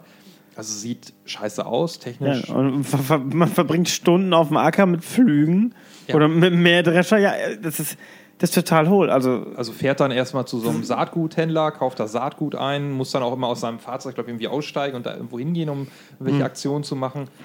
Also es ist schon sehr merkwürdig, ja. ja, aber es hat eine riesen Fangemeinde. Das gehörte auch jetzt hier 2016 wieder zu, zu den Top 20 in, oder Top 10, glaube ich, sogar in Deutschland. Farming Simulator 16, der war riesig beliebt. Also ja, wobei die Wertungen wurden dann besser bei den neueren Teilen in der M-Games. ja, vielleicht haben sie dann, vielleicht haben sie es damals verkannt. Und jetzt ist aber, also das was ich, ich habe eben den 15er gespielt. Das fängt ja direkt an damit, dass du auf deinem Bauernhof stehst morgens und du weißt gar nicht, was los ist. Also, ja, mach mal, guck mal, was du hier so machen kannst. Ach, da hinten steht ja ein Traktor, da steht ein Mähdrescher, ja, ich fahre fahr einfach mal los. Ich flüge mal was, ich mähe mal was. Also, das ist, total absurd. Es, ist, es gibt keinen, keinen richtigen Auftrag, oder es gab, zumindest in dem Teil gibt es keinen Auftrag. Du musst einfach gucken, dass du den Laden irgendwie zum Laufen kriegst, Geld verdienst mit deinem, dem, was du säst und erntest, dass du einen Schnitt machst, Ja. um dir dann bessere Landmaschinen zu kaufen und größere Felder wahrscheinlich dann zu bestellen. Ich wüsste nicht, was das sonst irgendwie da an, an Nö, also es ist eigentlich so von der Struktur her, wie, wie diese anderen Simulationen, die es primär auf dem PC halt auch gibt. Man, man versucht so wirklich jeden Schalter, den irgendeine so eine Maschine hat, noch irgendwo mit in dieses Spiel zu integrieren, ohne drüber nachzudenken, ob das jetzt Spaß bringt oder nicht. Und ähm, dementsprechend trocken und, und merkwürdig, langweilig präsentiert sich der Scheiß dann auch. Aber äh, also 19 Prozent, ja, kann man, kann Gut, man machen. vielleicht war das schlecht spielbar, das erste. Und das ist dann mit der Zeit einfach besser, dass die Steuerung etwas intuitiver war. Aber ich habe den Teil ja gespielt. Ja. Ich kann ja Und- nur jetzt. ja gut, aber da muss man sagen, 90 Prozent ist auch einfach absurd. Absurd schlecht, weil es einfach zwischen 19 Prozent und den normalen, sag ich jetzt mal, Minimumwertungen von 60 oder so, äh, da gibt es nichts dazwischen. Ja, das war komm, einfach nur eine Wir haben gleich noch ein Spiel, wo ich 19% wohl äh, unterscheiden Ja, okay, aber es gibt keine Spiele mit 30. Ah ja, wir sprechen- ja gleich noch über GTA. Das, das ist, wollte ich nur sagen. Ja. Also deswegen ist 19. Oh, ich gebe aber 20. Ja, ich 18. No, dann einigen wir uns auf 19. Das war die Redaktionskonferenz in Kurzfassung. Das hat einer 100% bewertet und die anderen sagen, es ist wirklich so direkt. Wahrscheinlich ja. waren es 91 und sie haben sich nur vertauscht. Also, wie gesagt, sieht scheiße aus. Das Hat, ist total unzugänglich, aber ich fand es halt reizvoll, jetzt mal so ein anderes Konzept äh, zu sehen. Deshalb habe ich es mir ja auch schon vor Ewigkeiten gekauft. Tja, aber Ja. 2013. mh, ja, 14 wahrscheinlich. Als es dann, also für, nicht für 60 Euro oder so, sondern äh, schon ein bisschen günstiger. Aber, Allein die äh, Vorstellung, dass sowas zum Pol- Vollpreis in Massen verkauft wird, man muss sich wundern. schon unglaublich. Man ja. muss sich wundern. Ja, gut. Wieso muss man sich wundern? Also man muss sich nicht. Äh, Ein, ein, warum muss sich irgendwer? Das hört sich an, als wenn man sich rechtfertigt, äh, wenn man irgendein Spiel spielt, was ein anderer eben nicht toll findet. Also man muss sich nicht wundern. Also die Simulatoren sind ja nun äh, doch sehr, würde ich mal sagen, ja beliebt. Ob es nun auf PC ist mit äh, Flugsimulatoren. Fernbus-Simulator. Gibt es? Hab ich hier schon Ich habe Eisenbahn Ich war auf einem Maniac beliebt noch. Forums-Treffen, wo wir, äh, wo jemand begeistert den ähm, Straßenbahnsimulator gespielt hat, der ja nun noch mal mehr beschränkt ist, weil du keiner der du fährst an und ja, gut, aber deine Aufgabe Nein, ist es, an bestimmten Stellen zu halten. Das war doch Und- Railfan, und oder? den Zeit, Zeitpunkt. PS3, oder? Oder meinst du jetzt Nein, das war noch früher mal? das war früher. Also das Forumstreffen war in Bonn noch, das Ah, heißt, das okay. war vielleicht 2000. Und äh, ich weiß, dass ich bei dir, Dominik, auch auf dem Dreamcast den, den Bus, Stadtbus-Simulator oder den japanischen Tokyo Bus Guide. Genau, eben, wo man dann auch genau äh, wo, nicht ruckhaft anfahren bitte und nicht ruckhaft bremsen und die Verkehrsregeln einhalten und pünktlich an der Haltestelle und genau im eingezeichneten Bereich. Also da, da ist noch irgendwie eine Challenge da in dem Spiel. Aber bei Farming Simulator, ja gut, ich ziehe jetzt ein paar Furchen auf den Acker. Vor allen aber Dingen merkt Wahrscheinlich man- kann man es auch besonders toll machen. Ja, kann Vor allen Dingen merkt man äh, Tokyo Bus Guide oder auch äh, Densha de Go, merkt man an, äh, das ist ein Spiel. Ja, also da war ein Spieldesigner dran. Und bei dem und genauso bei vielen anderen Simulationen aus europäischer Herkunft merkt man nicht, dass es ein Spiel sein soll, sondern was ich erst sagte, die denken darüber nach, oh, da ist ein Schalter, den müssen wir nochmal irgendwo simulieren. Also den müssen wir ins Spiel einbauen. Und äh, da haben die einen anderen Schwerpunkt. Die wollen alles möglich realistisch machen und nicht, nicht dieses, ah, okay, wie, wie machen wir ein Spiel draus? Also es ist ja auch nicht so, dass ich Landmaschinen generell abgeneigt wäre. Ne? Ich finde es ja auch faszinierend und sowas, aber ich finde es komisch, dass, dass man, wenn man so ein Spiel rausbringt für eine Konsole, wenn man das dann einlegt und anfängt, dass das dann irgendwie gar kein, nicht mal ansatzweise sich nach Spiel anfühlt, sondern einfach nur nach, ja weiß ich nicht, so eine 3D-Nachbildung eines Bauernhofs halt. Ja. Mit ein paar Fahrzeugen und dann. Also, man das- muss auch sagen, also wenn man die Packung äh, und das, äh, die Rückseite hier sieht, das hört sich schon mehr nach Spiel an, als was ihr jetzt beschreibt, weil hier seine eigene Farm managen, ähm, sein Vieh züchten, äh, ja, und dann natürlich 100, mehr als 100 äh, authentische äh, Maschinen und LKWs und Aber ich glaube, weder Henning noch ich haben das so lange gespielt, dass wir jetzt da tausend Optionen gehabt hätten. Das war ja wirklich immer in der Anfangszeit. Ja, ich, ja Spiel genau. Ich habe eine Getreideernte abgeschlossen und Ja. das, das war es so im Großen und Ganzen. Ich habe auch eigentlich nur ein paar Äcker gepflügt. Also meine Erfahrungen damit sind, dass ich früher mal auf dem PC Sim Farm gespielt habe, aber das äh, Ich wette, das Was waren aber bessere Spiele. ja. Ja, das habe ich auch gespielt. Sim Farm habe ich gespielt. Das war ja wie SimCity, so aus einer richtigen Vogelperspektive. Die Nicht, nicht, Blöcke nicht so, platzieren. so schräg nicht von oben. schräg von, Nicht isotonisch. Ne, keine isotonische Perspektive. Nix Cola. Wie damals. So. Wie geht's weiter, Dominik? Äh, ja, jetzt mal kein Spiel, sondern ein Buch habe ich in der Hand. Achso, ach ja, das große mit dem komischen V vorne drauf. Illuminati, ne? Nein, das steht hinter dir im Regal. Ich habe äh, das Lösungsbuch von GTA 5 mitgenommen, äh, anstatt äh, das Spiel. Konntest du es nicht? Lösungsbücher sind doch was für Lamer, oder Das nicht? Lösungsbuch habe ich heute aus der Folie befreit. Das war nicht nur Mm, Na klar, total Das abgegriffen. heißt, du hast, mal, du hast es nicht mehr hingekriegt, das Buch aufzukriegen? Ja, ich bin Woran am scheitert's Öffnen des? Buchs gescheitert. das Spiel ist noch in Folie, das krieg ich nicht auf. Ich dachte, das steht im Buch, aber das habe ich auch nicht aufgekriegt. Ich brauche auch ein Auspacklösungsbuch, ja. Ja. Nein, also äh, das Dafür gibt's ähm, die Unboxing-Videos. GTA 5 äh, habe ich mittlerweile dreimal gekauft. Erst für die 360, ein Jahr später für die Xbox One und äh, dann nochmal ein Jahr später äh, etwas billiger dann die PC-Version. Das Lösungsbuch habe ich aber tatsächlich wirklich heute erst reingeguckt. Äh, man braucht es auch nicht zwingend, weil man natürlich im Internet alles findet, was man noch an Zusatzinfos braucht. Aber äh, das Lösungsbuch ist natürlich ein guter Einstieg in dieses Spiel, weil schon beim Durchblättern, wenn man äh, sich die, die, die vielen Screenshots für die äh, Mission anguckt, kriegt man einen Eindruck, wie vielfältig dieses Spiel jetzt gerade bei der Hauptstory schon ist im Vergleich auch zu den vorherigen GTA-Teilen. Ist es nicht so, dass es in diesem Spiel drei Figuren gibt, die man begleitet? Das ist die größte Neuerung, genau, äh, wo man auch, wenn man äh, jetzt das erstmal so hört, okay, man hat jetzt drei Hauptfiguren, ähm, mag das spielerisch gar nicht so relevant sein. Es hat aber äh, zwei Aspekte, die, die es wirklich als großen Vorteil äh, erscheinen lassen im Vergleich zu früheren Spielen. Weshalb das auch eine richtig tolle Innovation in GTA 5 ist. Erster Punkt natürlich in den Missionen. Logisch, man kann in den Missionen umschalten. Es, teilweise ist es auch vorgegeben vom Spiel, dass es einem jetzt sagt, okay, schalte mal um auf die andere Figur, weil du dann eine andere Perspektive hast. Später, wenn man das mal so ein bisschen erlernt hat, kann man aber auch frei umschalten. Das heißt, äh, du hast zum Beispiel ganz einfach einen Sniper irgendwo auf dem Dach stehen und der andere ist unten im Gefecht. Ja, jetzt kann man sich vorstellen, man, man wechselt dann halt mal irgendwann erst auf den Sniper, schießt ein paar ab und wechselt dann wieder nach unten und äh, schießt dann da weiter. Tolle Sache. Ja, äh, und die beiden anderen werden dann per äh, KI gesteuert? Genau, die KI übernimmt alle nicht aktiven Figuren innerhalb der Mission äh, und äh, der andere Aspekt äh, ist dann noch in der, wenn du nicht in der Mission bist, ja, frag noch. Ja, gerade solcher, in solchen Situationen. Äh, du musst ja, ist, äh, gibt das Spiel vor, dass dein einer Charakter da oben S- Sniper ist? Oder musst du den da hinsteuern? Das ist vorgegeben.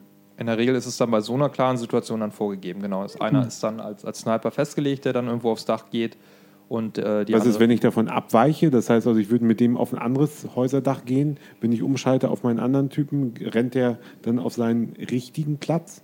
Ich habe das, das habe ich tatsächlich, das habe ich nicht ausprobiert. Das habe ich auch nicht Ja. ausprobiert. Warum sollte ich auch? Ich bin da gerade im Feuergefecht. Aber ich nehme mal an, dass er da bleibt, wo du ihn lässt, ist meine Vermutung.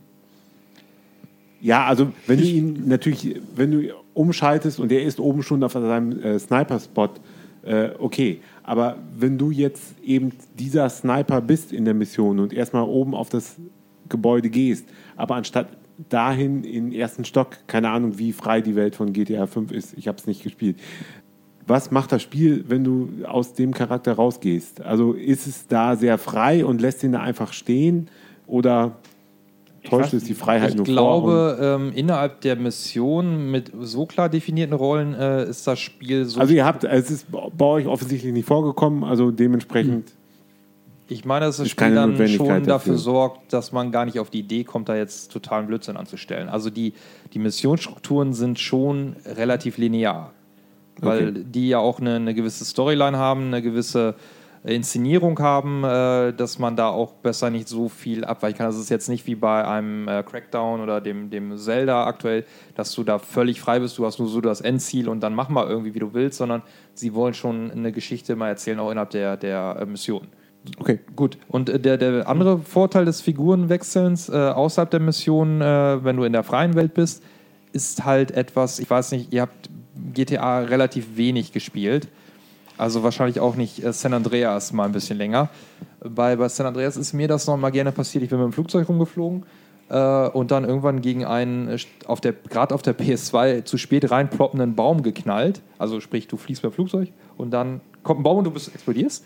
Und bin dann irgendwie runter äh, abgestürzt und war in irgendeinem Fluss drin und musste jetzt erstmal eine halbe Stunde da rumschwimmen, bis ich mal irgendwo wieder rausklettern kann. Und es verging halt Ewigkeit, bis ich mal wieder an der Straße war und ein Auto hatte. In GTA 5 Das sind genau die Probleme, die ich auch sonst bei Flugzeugabstürzen habe. Dass ich aus dem Fluss nicht rauskomme, und sondern erst eine Brücke suchen. Das ist ja das Spiel. Äh, in GTA 5 ist es hier ganz einfach, wenn du irgendwo bist, kein Auto hast und einfach keinen Bock mehr hast, da jetzt stundenlang rumzusuchen, du schaltest einfach auf die nächste Figur. Und äh, schwupps bist du irgendwo wieder im Geschehen. Ähm, die anderen Figuren, es wird quasi so getan, als ob die da selbstständig Großes machen. Da landest du in irgendeiner Situation unter Umständen, wo die gerade irgendwas Verrücktes machen oder am, am Schlafen sind oder irgendwo rumlaufen. Also, es ist, Total meistens, crazy. meistens sind es, sind es, also man hat da drei Figuren, die eben auch unterschiedlich dargestellt sind. Der eine sitzt viel vom Fernseher und guckt irgendwelche äh, 80er Jahre Gangsterfilme oder sowas. Und äh, einer ist äh, regelmäßig, wenn du zu ihm schaltest, ist er irgendwie, dass er gerade aus dem Delirium aufwacht und äh, keine Hose anhat oder sonst irgendwas. Also und du äh, auch nicht weißt, wie die Person da hingekommen ist und erstmal aufsteht und taumelt und dann äh, brauchst du irgendwie zwei Minuten, bis er wieder geradeaus laufen kann und ja, dann organisierst du dir vielleicht erstmal. Also ich glaube, einmal ist er tatsächlich komplett in Unterhose. Hat nichts anderes an, außer eine Du redest sicherlich Unterhose. von Trevor. von Trevor, genau. Also die, die drei Figuren ähm, sind vom, vom Spiel vorgegeben. Wenn man startet, ähm, man fängt erstmal mit Michael an.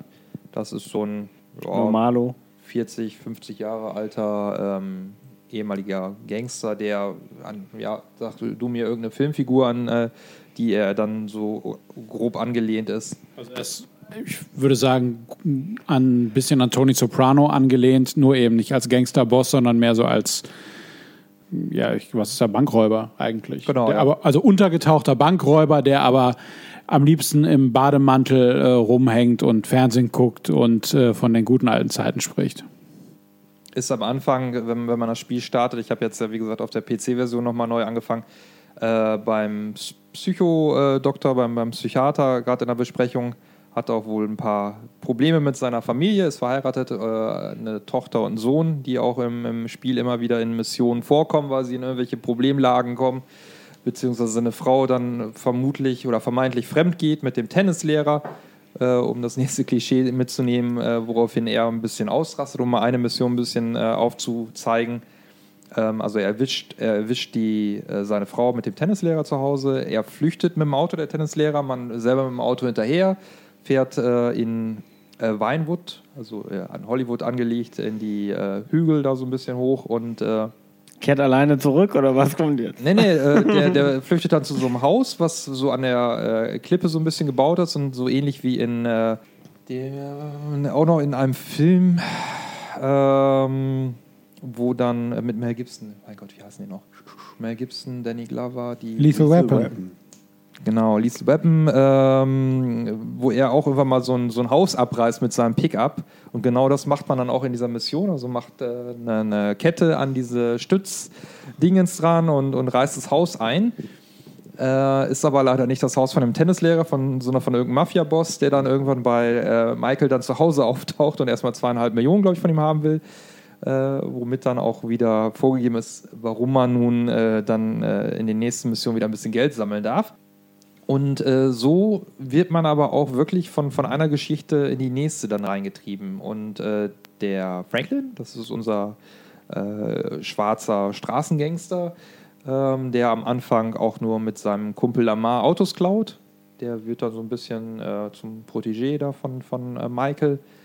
Und äh, noch ein paar Missionen später, also die Figuren werden also so nach und nach eingeführt. Trevor kommt dann noch ein paar Missionen später, war eigentlich mit äh, Michael früher äh, vor, vor zig Jahren äh, im, im Bankraub tätig und ist eigentlich so der, ja, leicht, einen leichten Knall hat er. Das ist doch der mit den Folterszenen, oder nicht? Das ist der mit den Das ist was, das Folterszenen. Einzige, was ich aus dem Spiel weiß. Dass da eine, und man kann es nicht also selber steuern, sondern man muss das sich Man mit muss es angucken. so machen, wie es vom Spiel vorgesehen Ja. ist. Ja, weil es in der äh, Hauptmission dann auch ist und äh, was ich gerade schon sagte, da ist das Spiel schon ein bisschen linearer, als es vielleicht, als man sich vielleicht wünschen würde.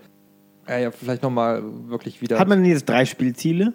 Muss man mit allen drei Figuren irgendwas erreichen? Ist das nicht so beim alten GTA so gewesen, dass man als kleiner Gangster anfängt und irgendwann der große Boss ist? das war äh, in Vice City definitiv so. San Andreas auch. In San Andreas hatte man aber immer wieder Rückschläge, ne? also mal wieder so kleine Auf und Ab und ist eigentlich durch Ja. so eine Story durchgegangen. Und hier ist es eigentlich auch so, dass man, äh, man baut sich schon was auf, also verdient immer mehr Kohle auch äh, durch, durch äh, die diversen Missionen, weil ja auch ein, ein großer Missionstyp sind ja diese Überfälle, was, was auch sehr geil ist, wo man dann auch tatsächlich mal Optionsvielfalt hat, also sprich äh, selber entscheiden kann, wie man in dieser Mission vorgehen kann, wobei man so, ich habe es jetzt die länger nicht mehr gespielt, die die äh, die Überfälle, ob man, äh, ich glaube, man muss sich vorher entscheiden bei der Planung der Mission. Man Ne? muss bei der Planung der Mission hat man quasi, also jetzt als Beispiel, äh, probiere ich ein, äh, mit, mit großer Verfolgungsjagd, also hole ich mir drei Fluchtfahrzeuge und hau dann ab oder, ähm, oder tarn ich mich als, als, als, äh, Feuerwehrmann. als Feuerwehrmann und äh, fahre dann ganz locker irgendwie mit dem Feuerwehrwagen da raus aus der, aus der Bank oder wo auch immer man da war. Ähm, man hat letztlich ein Missionsziel oder also beziehungsweise ein Spielziel. Ähm, eben das Hauptziel ist, ist in erster Linie, dass du diesem Gangsterboss, dem du das Haus kaputt gemacht hast, dass du dem äh, das Geld zurückzahlst, indem du Banken überfällst. Gleichzeitig bist du aber auch unter äh, Druck von der Regierung, die irgendwie, also weil man selbst untergetaucht ist, also im Zeugenschutzprogramm, dass die die Druck machen, weil äh, korrupte äh, FBI-Agenten dann eben auch von dir Geld wollen und von dir auch Missionen verlangen, die du umzusetzen hast. Und dann kommt eben noch äh, raus, dass eben, dann kommt der Trevor noch dazu, der eben Rache, eigentlich will er Rache an Michael. will Rache an Michael nehmen, aber dann irgendwie die beiden sich dann erstmal zu einer Zweckgemeinschaft zusammenschließen und naja, also es ist letztlich, also die, die drei Figuren, die, die Ziele überschneiden sich regelmäßig. Und es ist ja auch oft so, dass Figuren zusammen Missionen machen. Also man, äh, egal welche Figur man gerade steuert, man hat ja wie bei GTA typisch immer seine äh, Questmarker auf der Map. Also sprich, da sind irgendwo die Hauptmissionen zu starten. Und äh, da kann es dann auch halt sein, dass man mit allen drei Figuren äh, eine Mission startet oder auch wirklich Einzelmissionen für eine Figur. Es gibt auch natürlich wieder tausende von Nebenmissionen und äh, Freizeitaktivitäten, Sammelkram, das ganze übliche Zeug. Und äh, in jedem Punkt äh, muss ich ganz klar sagen, dass GTA 5, was den Abwechslungsreichtum äh, angeht, ähm, ziemlich einzigartig ist. So, äh, GTA 4 war ja doch mehr so ein realistischer Ansatz, was, was sie gemacht haben, ein bisschen weg von diesem abgedrehten. Ähm, und in, in GTA 5 alles, was, was denkbar ist, also das ist auch schon noch realistisch, aber alles, was sonst an Ideen möglich ist, äh, wurde, wurde reingekloppt. Ähm, also Verfolgungsjagden, äh, Zugüberfälle, äh, irgendwie mit dem äh, diverse Fallschirmabsprungaktionen mit Flugzeugen, äh, irgendwas hantieren, U-Boote, äh, also nichts, was es nicht geben würde. Dann kannst du Fahrradrennen fahren, kannst joggen, äh, äh, beziehungsweise äh, Wettrennen Triathlon, laufen, ja. Triathlon, genau. Flugschule wieder mit dabei. Ja. Autorennen logischerweise. Äh, hier ist man im Gabelstapler unterwegs. Ähm, ja, es, es ist anscheinend ja nicht zu Unrecht denn das bestverkaufte Spiel der letzten Jahre. Ähm, noch eine Frage zum Online-Modus. Das muss ja neu sein, oder? Das gab es doch vorher nicht. Äh, in nicht GTA 4 wurde der Online-Modus eigentlich eingeführt.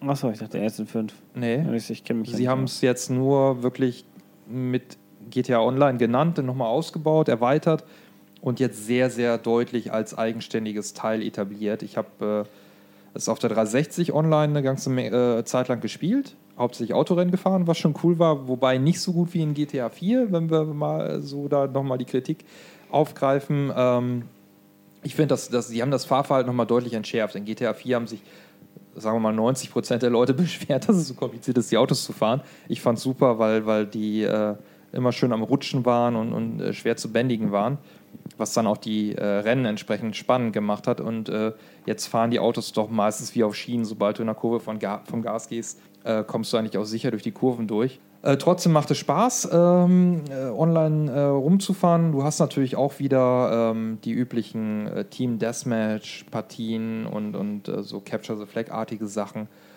Und ähm, jetzt ähm, die ganzen Update-Geschichten. Also Rockstar hat eigentlich durchgehend äh, an dem Online-Modus gearbeitet, seitdem das Spiel rausgekommen ist. Immer wieder neue Modi, neue Autos, neue Features. Ähm, und ich habe äh, gestern, ich wollte nur mal kurz reingucken, eigentlich äh, hatte ich keinen Bock mehr weiterzuspielen, die, die Kampagne. Dachte, ja, guck's mal kurz in Online rein. Da ist jetzt ein, ein äh, also so Stuntrennen haben die, haben die gemacht, also wo du auf so Achterbahnkursen rumfährst. Äh, ein sehr cooles Rennen, wo man mit eigentlich äh, Kit aus Knight Rider ist man rumgefahren. Also äh, jeder musste mit Kit fahren und äh, konnte es dann auch äh, ja wirklich wie auf so einer ähm, äh, Matchbox oder ähnlich, also richtig mit Bannen und sowas, die in der Luft da irgendwie rumgeführt wurden, die Kursen, wie, wie Mario Kart oder F-Zero, mit Loopings, mit äh, Sprung, Schanzen. Ja, es ist abgedreht, du guckst so skeptisch. Ja, ich, äh, redest du noch über GTA 5 oder habe ich den Wechsel zum nächsten Spiel Das verpasst? ist, ist doch GTA 5. Also sie haben in GTA Online haben sie jetzt den Realismus eigentlich ver verlassen. Also da äh, springst du dann wirklich rum mit, mit Boostfeldern, also hier äh, Beschleunigungsfelder. Äh, du stürzt irgendwelche Sprünge runter. wie, wie, wie groß ist denn der Rennspielanteil in GTA 5? Ist der größer als in den anderen Teilen? also es ist jetzt GTA Online, wo ich jetzt drüber rede. Achso, also nur, nur in dem Online-Teil wird viel Rennen gefahren. Da wird, nicht, wird sich nicht gegenseitig abgeschossen oder sowas. Da, da trifft man sich hauptsächlich, um Rennen zu fahren. Nee, das ist ein, ein Spielmodus von drei oder vier Varianten. Ja, ich, Ich hatte eben gesagt, Team Deathmatch und äh, Capture the Flag gibt es auch. Ja, also so Varianten von, von klassischen äh, Third-Person-Shooter-Dingern in unterschiedlichen Modi. Du hast also G äh, GTA Online, du hast die, die Welt aus GTA 5 komplett. Ja, ist alles da, kannst überall hingehen. Äh, du bist erstmal in so einer Art Lobby, das heißt, ähm, du bist in dieser Spielwelt, du hast deine, kannst deine Häuser kaufen, wo du Ausrüstung und in der Ausrüstung, ja doch, Ausrüstung musst du auch kaufen, äh, kannst deine Autos tunen und in der Garage parken, kannst einfach in der Welt rumfahren. Da gibt es dann so kleine Mini-Aufgaben. Also bestimmte Autos klauen, du kannst einfach die anderen Spieler, die da frei rumlaufen, abballern, kriegst dafür Erfahrungspunkte. Oder du startest halt diese Mission, nenne ich es jetzt mal. Also sprich, da sind Rennen, da sind äh, einfache Team Deathmatch-Geschichten und nochmal auch äh, richtige äh, Koop-Missionen, wo du gegen computergesteuerte Gegner irgendwelche Missionen machen musst. Im Koop-Modus mit äh, Spielervorgabe. Also es gibt dann Missionen mit 1 bis 4 Spielern, mit 2 bis 4, mit 2 bis 8, mit 4 bis 8, mit 8 bis 16 Spielern, die man im Koop gegen NPCs ähm, spielen muss. Mit einer ähnlichen Struktur, nicht so umfangreich, wie die, ähm, wie eine normale Singleplayer-Kampagne.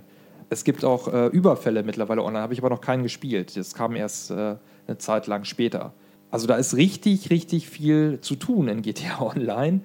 Und äh, diese Stuntrennen, äh, Stuntrennen sind äh, nur ein Aspekt, der halt jetzt neu ist und der auch knallbunt ist. Und es gibt auch Autos mit Raketenantrieb, wo man ständig diesen Raketenantrieb zünden muss, um, um schneller zu fahren.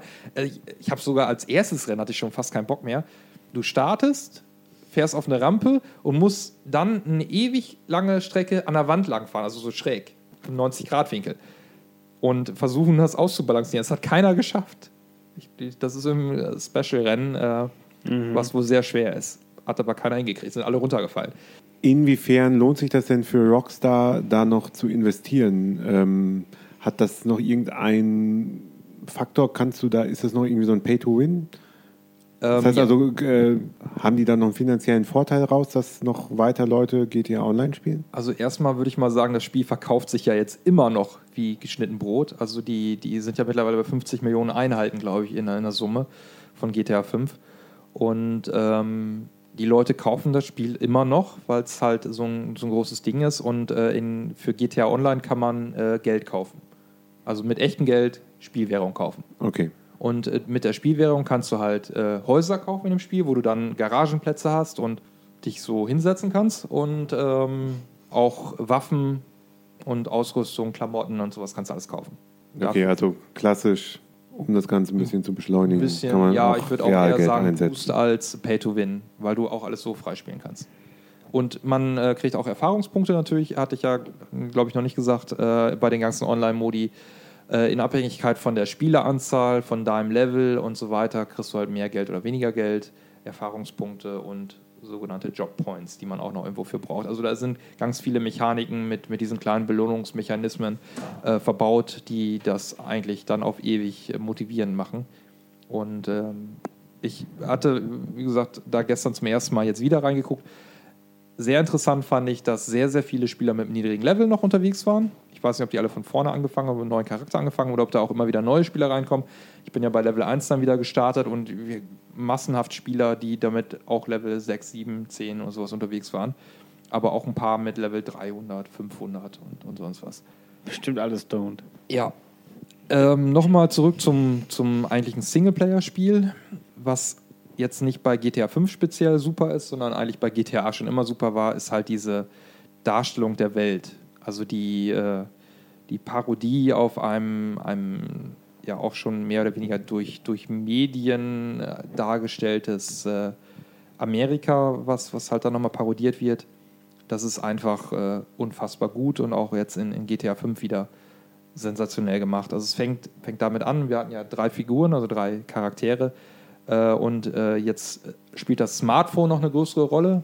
Also sprich, man hat E-Mail und, und Messages und Internet und alles auf seinem kleinen Handy drauf. Internet ist auch super, also komplett verarscht das reale Internet, aber mit, mit tausend Funktionen. Also kannst du heute deine Autos dann einfach per, per Smartphone kaufen und bestellen im Spiel.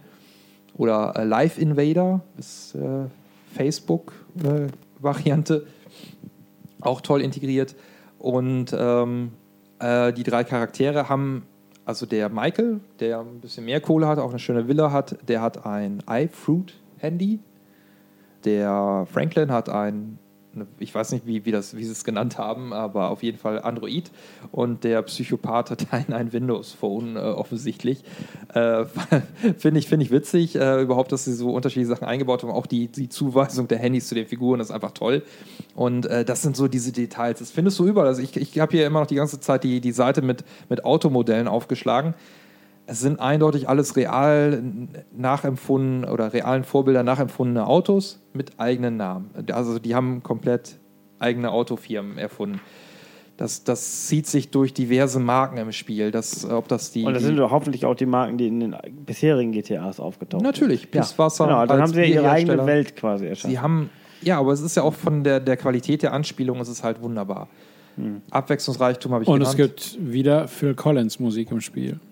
Die Radiosender sind wieder fantastisch. 20, über 20 Radiosender mit eigenen ähm, Musikstilen. Auch wieder die Auswahl ist toll. Es ist nicht nur Mainstream-Musik, sondern äh, wieder komplette Bandbreite. Und inzwischen viele prominente DJs.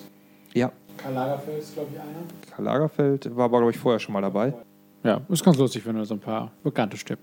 Also es ist einfach ein, vom, vom Umfang, von der Qualität. Äh, ja, Qualität. Ähm, ich fand. Es, es zieht sich jetzt langsam hin. Ich, Ja, ein Satz. Ja, noch. wir haben ja eigentlich über Monologe gesprochen. Also das Na ist jetzt also hier gerade ein Monolog, jetzt- obwohl jetzt äh, Christian eigentlich zumindest auch noch was Christian zu müsste es sagen genauso hätte. viel gespielt haben wie du. Du redest seit 20 Minuten über GTA. Es ist wahrscheinlich eines der besten Spiele der Generation. Aber einen Satz noch. Die äh, Kurvenradien in der Stadt finde ich sensationell. Ja, und das ist ja jetzt vielleicht die wichtigste Information. Kurvenradien in der Stadt, was ist das denn?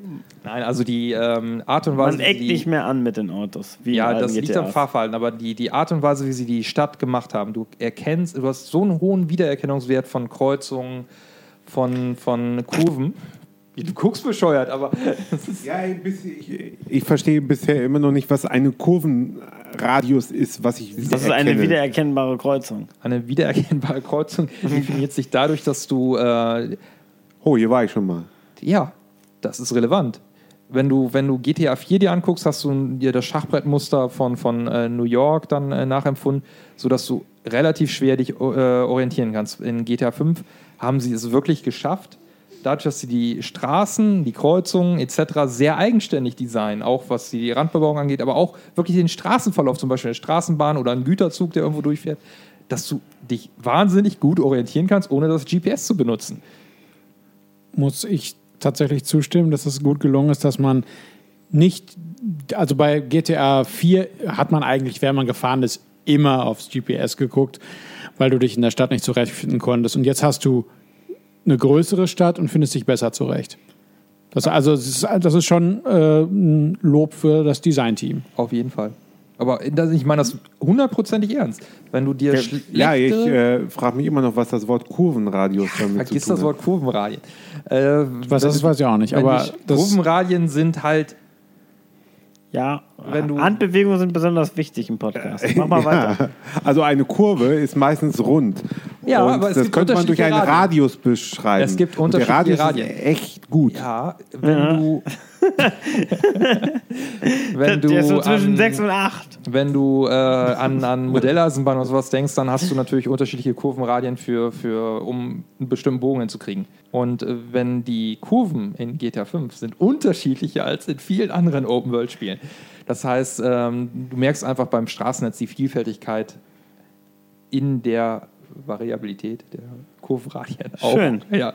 Nein, aber also Spaß beiseite. Ich glaube, das die, ist, du wolltest eben schon den letzten Satz sprechen. Jetzt sind ja, wir schon wieder ja 20 unterbrochen. Sätze weiter. Die, ähm, die Art und Weise, wie sie die Stadt gebaut haben, ist unglaublich liebevoll und die Details sind der Wahnsinn. Und äh, das, Also okay, äh, wir sind zwar eigentlich schon äh, zu weit, aber zumindest das wäre eine Frage, die ich jetzt hier nochmal hätte, ähm, auch wenn ich zwischenzeitlich eingeschlafen bin. Äh, solche Ja. Details sind mir nicht wichtig. Ähm, was mir wichtig wäre, um, äh, wenn du mir jetzt empfehlen solltest, ob ich das Spiel auch mal spielen sollte. Ist es ein Rollenspiel oder ist es einfach nur ein Adventure? Also das heißt, ähm, habe ich auch irgendwelchen permanenten Fortschritt und nicht einfach nur, dass es von Mission zu Mission geht. ja. Als Beispiel, Ähm, sie haben einmal ich habe neue Fähigkeiten. Sie haben aus GTA San Andreas das, ähm, dieses Auflevel-System ein bisschen mit übernommen. Also sprich, du trainierst die Fähigkeiten, die du nutzt, durch Nutzung, also Autofahren, Fliegen, ähm, Schießen, Laufen, also ähm, die Stamina-Geschichten. Und äh, natürlich durch mehr Geld kannst du, oder bestimmte Sachen schalten sich auch erst im Laufe der Zeit frei, Fahrzeuge, Waffen und sowas, äh, da kannst du dann auch entsprechend mehr Okay. rausholen. Aber es ist, letztendlich ist es ja noch die klassische GTA-Struktur, äh, was die Mission angeht. Also der, der Fokus liegt auf Autofahren und Rumballern. Äh, mit nach immer besser gewordener Cover-Shooter-Mechanik. ja. Ja, gut. Dann haben wir das ja endlich geschafft. Stimmst du dem denn eigentlich zu, dass es ein gutes Spiel ist? Ich stimme dem vollumfänglich zu. Also Kurvenradien habe ich keine Ahnung von, aber dem anderen stimme ich zu. Äh, Kurvenradien sind nicht äh, wirklich erheblich im äh, Spiel um Jodie und Aiden, die in Beyond Two Souls aufeinandertreffen. Ähm, Beyond Two Souls ist ein Exklusivtitel für die PS3 von Quantic Dream, die auch Heavy Rain 2011 gemacht haben, über das wir uns ja auch schon länger unterhalten hatten und auch unterschiedlicher Meinung waren, was die Qualität des Spiels betrifft. Und ähm, ich frage mal kurz vorher, ich habe Beyond Two Souls ziemlich ausführlich gespielt. Hat einer von euch das angeguckt? Ich hatte es kurz mal überlegt, es anzuspielen, aber ich habe gedacht, ich habe auf ein Heavy Rain ähnliches Spiel eigentlich keine Lust. Und in der Mangelung der PS3-Exklusivität, also nicht in der Mangelung, aber aufgrund der PS3-Exklusivität fällt es für mich raus. Ja, ich äh, bin eigentlich, nach meinem Gefühl müsste ich durch sein. Es, es kann nicht mehr viel kommen. Ich habe äh, letzte oder vorletzten Nacht noch eine Mission abgebrochen, weil ich zu müde geworden bin. Äh, in Beyond Two Souls geht es um Jodie, ein, äh, eine junge Frau am Anfang des Spiels, ähm, die eine bestimmte Fähigkeit hat. Und zwar kann sie sich in ein Zweitwesen hineinversetzen. Sie, äh, sie nennt es Aiden. Das ist so eine Seele, die sie quasi begleitet. Ja, der ist, die ist nicht körperlich, man kann sich in sie reinversetzen, dann hat man das, äh, kann man umherschweben und die Umgebung manipulieren. Das ist der, so der, der Kniff an der ganzen Sache. Darum geht es. Die Geschichte von Jodie wird äh, äh, nicht chronologisch erzählt. Das heißt, die erste Mission ist, äh, da ist man im Geheimdiensteinsatz und muss irgendein äh, Gebäude ausspionieren, in irgendeiner Villa irgendein Geheimnis finden. Dann ist die zweite Mission aber ein Gespräch als kleines Mädchen mit einem Psychologen. Dann ist die nächste äh, Sache wieder, ähm, wie sie als Teenager auf einer Party ist. Dann ist die nächste Sache, wie sie vom Militär ausgebildet wird. Dann ist sie in der nächsten Szene auf einmal ein kleines Kind, das im Garten zu Hause spielt. Die nächste Szene wiederum ist, ist dann ähm, äh, ein Kampftraining oder Spoiler. sowas. Also es, es, es, es springt wild hin und her. Mal ist sie ein kleines Mädchen, mal ist sie eben die, die junge Heranwachsende, mal ist sie dann schon voll erwachsen, dann ist sie wieder auf der Flucht vor, vor dem Militär, da muss sie also schon etwas weiter sein wieder in ihrer Geschichte. Also so, so die, wahrscheinlich bin ich äh, nicht intelligent genug, um das zu durchschauen, wie das genau äh, zusammenpasst. Oder vielleicht wird am Ende erst die ganz große Auflösung gemacht. Aber ich wollte gerade fragen, wie lang sind dann diese Abschnitte? Äh, Abschnitt- kommt man dann irgendwann nochmal mit oder verliert man völlig den Die, Überblick? diese Abschnitte sind, weiß, ich, äh, ich denke, man spielt eine halbe Stunde ungefähr pro Abschnitt. Mehr Okay. ist das nicht. Ähm, aber man weiß eben von, vorher nicht, was einen erwartet. Ja? Also, du, du spielst eine Mission zu Ende und dann kriegst du auch deine Trophies und sowas und dann kommt wieder ein endlos langer Ladebildschirm, was typisch PS3 ist, glaube ich. Also das, das widert mich mega an auf der Konsole. Ladebildschirme sind immer ewig lange eingeblendet. Und dann bist du auf einmal ganz woanders. Also wirklich praktisches Beispiel, du ähm, bist im Bootcamp, musst du über Z äh, Zäune klettern, dich durch den Schlamm robben und was weiß ich nicht alles. Und am Ende sagen sie dann ja, welcome äh, to the military oder sowas. Dann ist das Level vorbei, zack, Ladebildschirm, zack, und auf einmal bist du dann zu Hause bei Mama, die den Abwasch macht und du bist ein kleines Mädchen, das Du daneben steht. immer lauter, scheint, Und scheint dann- dich sehr ja, aufzuregen. es, es riecht mich furchtbar auf, ja, genau, weil ich äh, das nicht verstehe, warum die das so gemacht haben. Also chronologisch wäre vielleicht zu langweilig oder sowas, so ist es noch ein bisschen mysteriös. Ich, ich, ich weiß nicht, aber es. Wir es, mögen doch alle Pulp Fiction. Also Ähm, ja, aber bei Pulp Fiction äh, begleitet man die Figuren nicht. Äh, also das, das springt nicht innerhalb von 15 Jahren, sondern innerhalb eines Tages an bestimmte Stellen. Und das ist, das ist hier dann der, der große Unterschied. Ähm, der einzige rote Faden, den man vielleicht so sehen kann, ist, dass sie der große Außenseiter ist. Sie scheint die einzige Person zu sein, die diese Fähigkeiten hat oder eben diesen, diesen Begleiter hat. Und die Kinder, äh, mit denen man früher spielt, äh, die sagen dann schon, äh, Hexe, blöde Kuh hier, die hat uns äh, ausgetrickst mit ihren Psychokräften. Die Eltern machen sich schon Sorgen, oh Gott, was machen die nur, die bringt uns irgendwann um. Und der Psychologe hat, hat dann großes Verständnis und nimmt sie quasi unter seine Fittiche. Und äh, dann wird aber das Militär irgendwie scharf auf sie, weil sie mit ihren Fähigkeiten eben besonders äh, hilfreich sein kann. Naja, das klingt alles nach einer ganz, ganz netten Geschichte für einen Film, aber für dieses Spiel, zumal äh, auf, auf spielerisch bin ich noch gar nicht eingegangen. Es ist so, dass man eigentlich nur seine Figur durch das Level steuern kann und immer, wenn irgendwo ein weißer Punkt eingeblendet wird, darf man den rechten Stick bewegen. Und dann passiert irgendwas. Das ist so dann quasi, ja, hier darfst du interagieren. Dann machst du eine Tür auf. Oder du guckst dir ein Bild an. Oder was auch immer. Ist es denn wie bei Heavy Rain, dass du dann mit unterschiedlichen Tasten dann noch arbeiten musst? Oder Ähm, das kommt vor. Heavy, Heavy Rain war dagegen ähm, spielerisch geradezu actionorientiert. Okay. Also so, um, um Vergleich dazu Ja. herzustellen. Also Beyond the Souls ist, ist teilweise lahmarschig, äh, bis der Arzt kommt.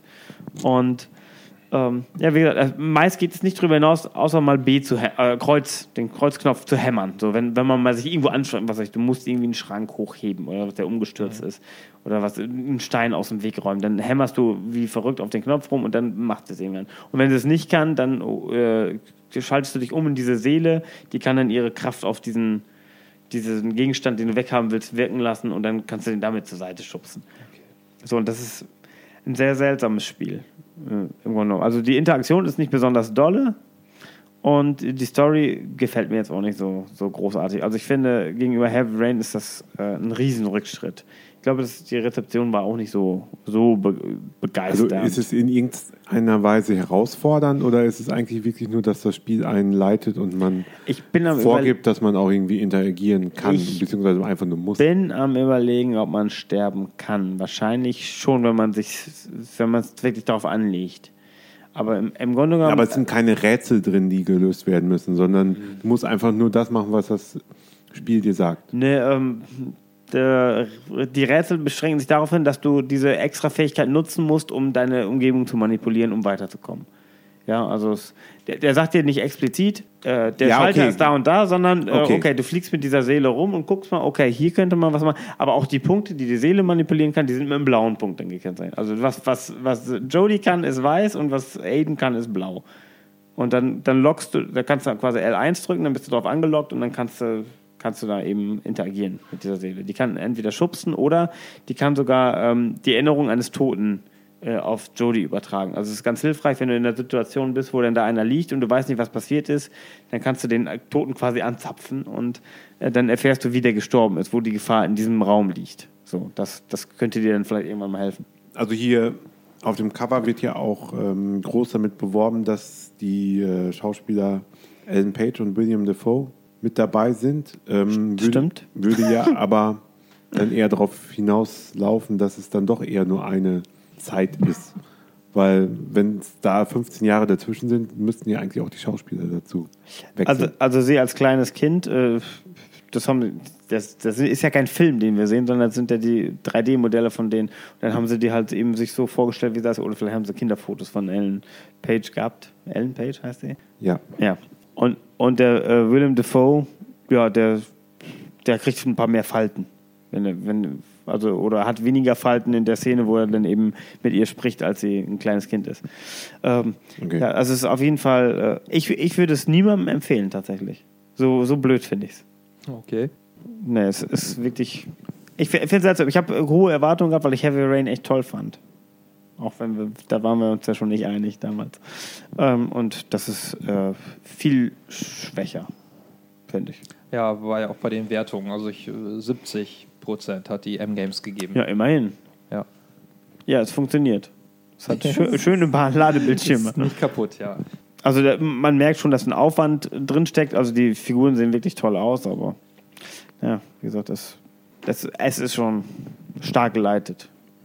Andere Figur, die toll aussieht. Batman. Ist das so? Natürlich. Hast du das Spiel gespielt, dieses Batman Arkham Origins, das 2013 rauskam? Nee, ich besitze es, aber ich habe es nicht gespielt. Ich besitze es nicht mal. Wer besitzt es denn noch? Ich besitze es, habe es kurz gespielt. Ähm, es ist nicht von Rocksteady, den Machern von den anderen Batman-Spielen, äh, die drumherum erschienen sind, äh, sondern Warner hat das irgendwie intern entwickeln lassen. Ähm, quasi dann wieder der gleiche Vorwurf, den ich bei Gears of War, Judgment, God of War, Ascension auch schon hatte. Auch hier nochmal ein bisschen Kasse machen. Ähm, sie haben die Stadt aus Arkham City äh, wieder übernommen, aber nochmal deutlich erweitert. Also es ist nicht nur, äh, also doch ein ganzes End größer, aber die Struktur ist die gleiche vom, vom Spielaufbau.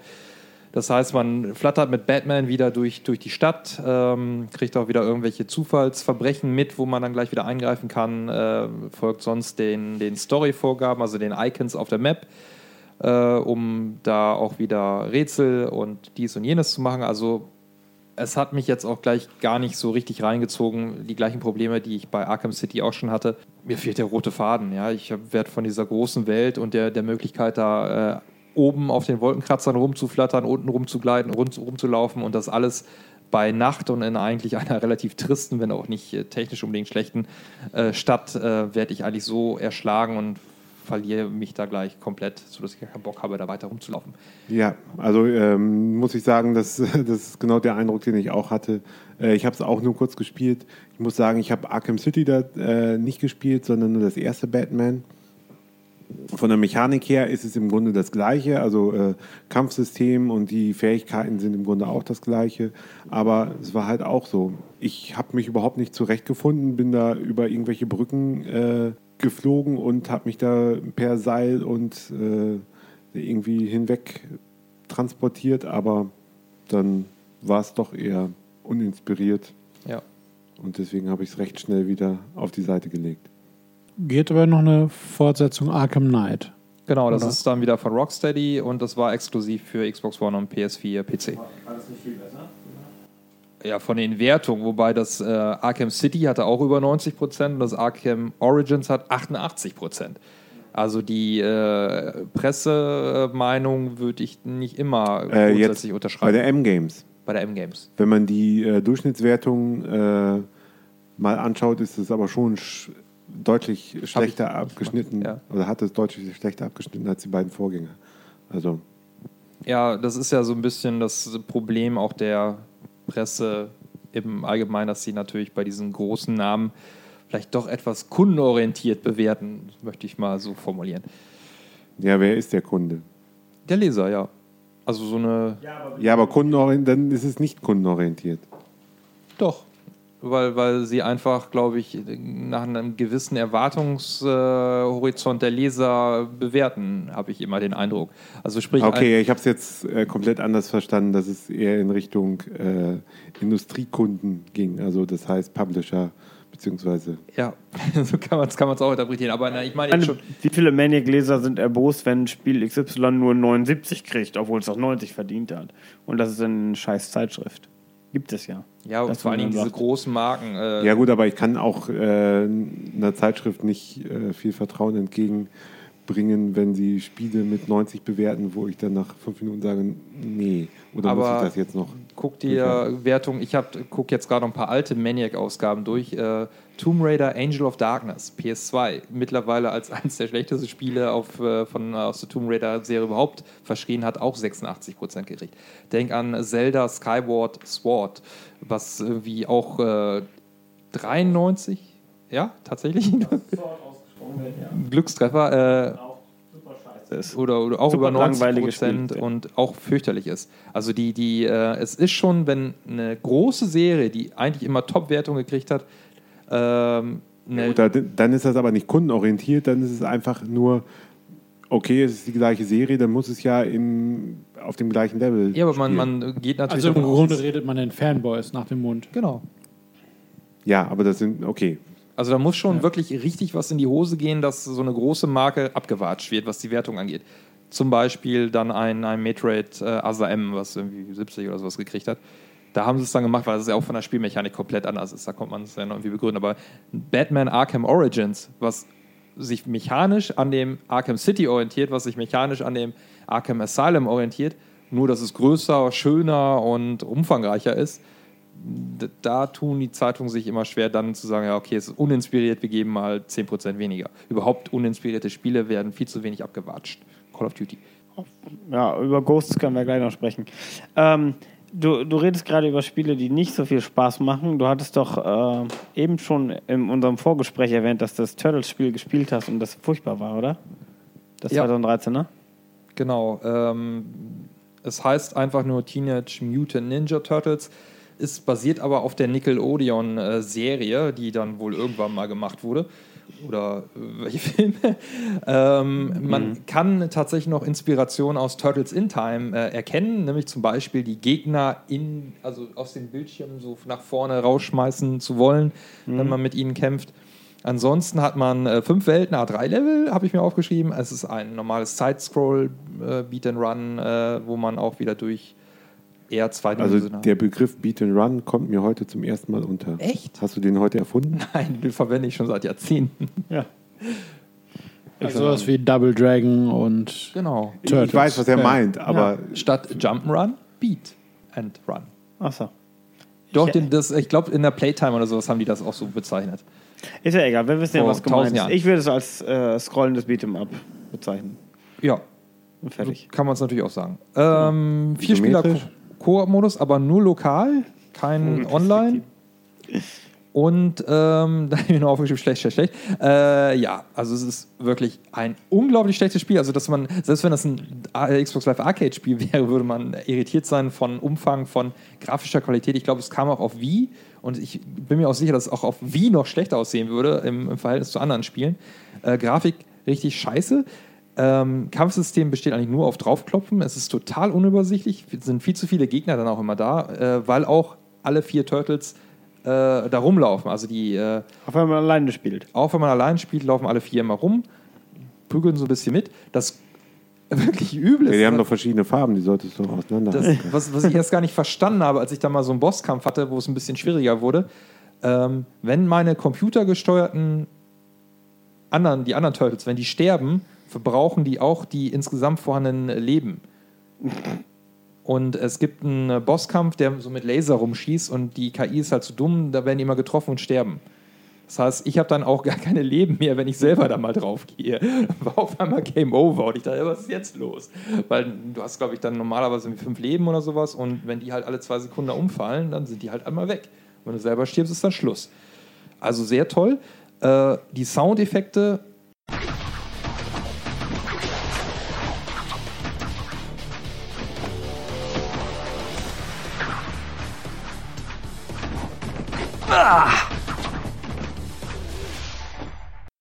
waren wirklich nur so ganz merkwürdige platte Bum Bum Bum Prügeldinger. Keine Also Sprachsamples, Pizza Time oder sowas. nichts. Keine klugen Sprüche, kein, kein, kein. Flair, gar nichts. Vielleicht ist die Serie ja so. Diese neue Es ist auch Turtle-Serie. Ich kenne sie ja dunkel, nicht. also du bist da auf irgendwelchen in dunklen Gassen unterwegs. Es ist hässlich, schlecht und fürchterlich, fürchterlich, fürchterlich. Okay, dann Turtles in Time ist tausendmal besser. Später noch zu, zum Aber nicht das Remake. Download. Ja, das Remake war ja angeblich nicht so toll, aber so. also ich rede jetzt vom Super Nintendo Turtles in Time. Achso, weil es gibt ja noch äh, in diesem Jahr noch Echt? einen, den Download-Titel Out of Time oder sowas. Ah ja, aber ist was anderes. Ist Ach so. nicht das Turtles in Time Remake. Achso, gut. Gut, ja. vergessen wir das. Äh, also auf, ich glaube, das Ubisoft Turtles äh, von 2008, was auch Retail war, das war besser als das. Das haben wir äh, beide durch, durchgespielt. Das war ganz okay. Lass Aber die okay. Sachen auf den Tisch. Ja. Ähm, wo du gerade Ubisoft erwähnst, und jetzt kommen wir zu richtig großen Namen. S Creed 4 Black Flag kam eine Woche nach diesem Super Turtle-Spiel raus und hat dich bestimmt versöhnt mit Videospielen. Ach, lass mal Christian erzählen. Der hat es ja, Ja. auch. Spielst du alle Assassin's Creed-Teile? Ich spiele alle Assassin's Creed-Teile. Ja, dann erzähl was zu Black Flag. Soll gut Ich sein. habe Assassin's Creed 3 irgendwann, obwohl ich eben die, die vier Vorgänger, Fünf. fünf Vorgänger, vor drei, Vier? Vier. Du hast recht. vier, ja. Also die, die vier äh, Vorgänger gerne gespielt habe, habe ich dann bei Assassin's Creed 3 entnervt aufgehört, weil es einfach das längste Tutorial war, was die Welt je gesehen hat. Und ich das Gefühl hatte, ich habe schon vier Spiele gespielt. Ich brauche kein Tutorial für Assassin's Creed. Ich weiß, was ich hier machen muss. Und habe dann irgendwann gesagt, nee, ist nicht. Und habe dann bei Black Flag wieder angefangen. Man ist wieder in, äh, man schlüpft wieder in die, in die, äh, in den Körper, also in, die, ja, in den Körper eines, eines äh, Assassins aus der Vergangenheit. Nur eben ist man diesmal mal nicht mehr Desmond Miles, der in den Animus geht, sondern Puh, keine Ahnung. ja, soweit ich weiß, also ich habe eben äh, Assassin's Creed 3 nicht gespielt, aber ich glaube, Desmond Miles, also Spoiler Alert, äh, stirbt bei Assassin's Creed 3, glaube ich. I don't know. Ist das wichtig fürs Spiel? Nein. Es geht doch irgendwie Nee, um also fürs See- Spiel selber ist es nicht Darauf wichtig, genau, ja. Wir haben mehr über Assassin's Creed 3 jetzt hier Ja, gut, also Assassin's Creed Spiel. 4. Man spielt einen Piraten und gar keinen Assassin. Das ist es. Man tötet einen Assassin ganz zu Beginn des Spiels und schlüpft in dessen Rolle. Beide sind schiffbrüchig und äh, man hat einfach irgendwie im, im Kampf das Glück, dass man den Assassin erledigt und aus irgendeinem Grund hat man auch alle Fähigkeiten des Assassins. Das habe ich nicht so ganz verstanden, warum das so ist, aber unser Pirat ist einfach sehr toll und ähm, wir, baut sich dann sich nach Edge of Tomorrow an. und äh, flieg, fährt mit seinem geklauten Schiff, fährt damit mit seiner zusammengeklauten Crew nach äh, Nassau, in den Bahamas, nehme ich mal an, ist das, Nassau.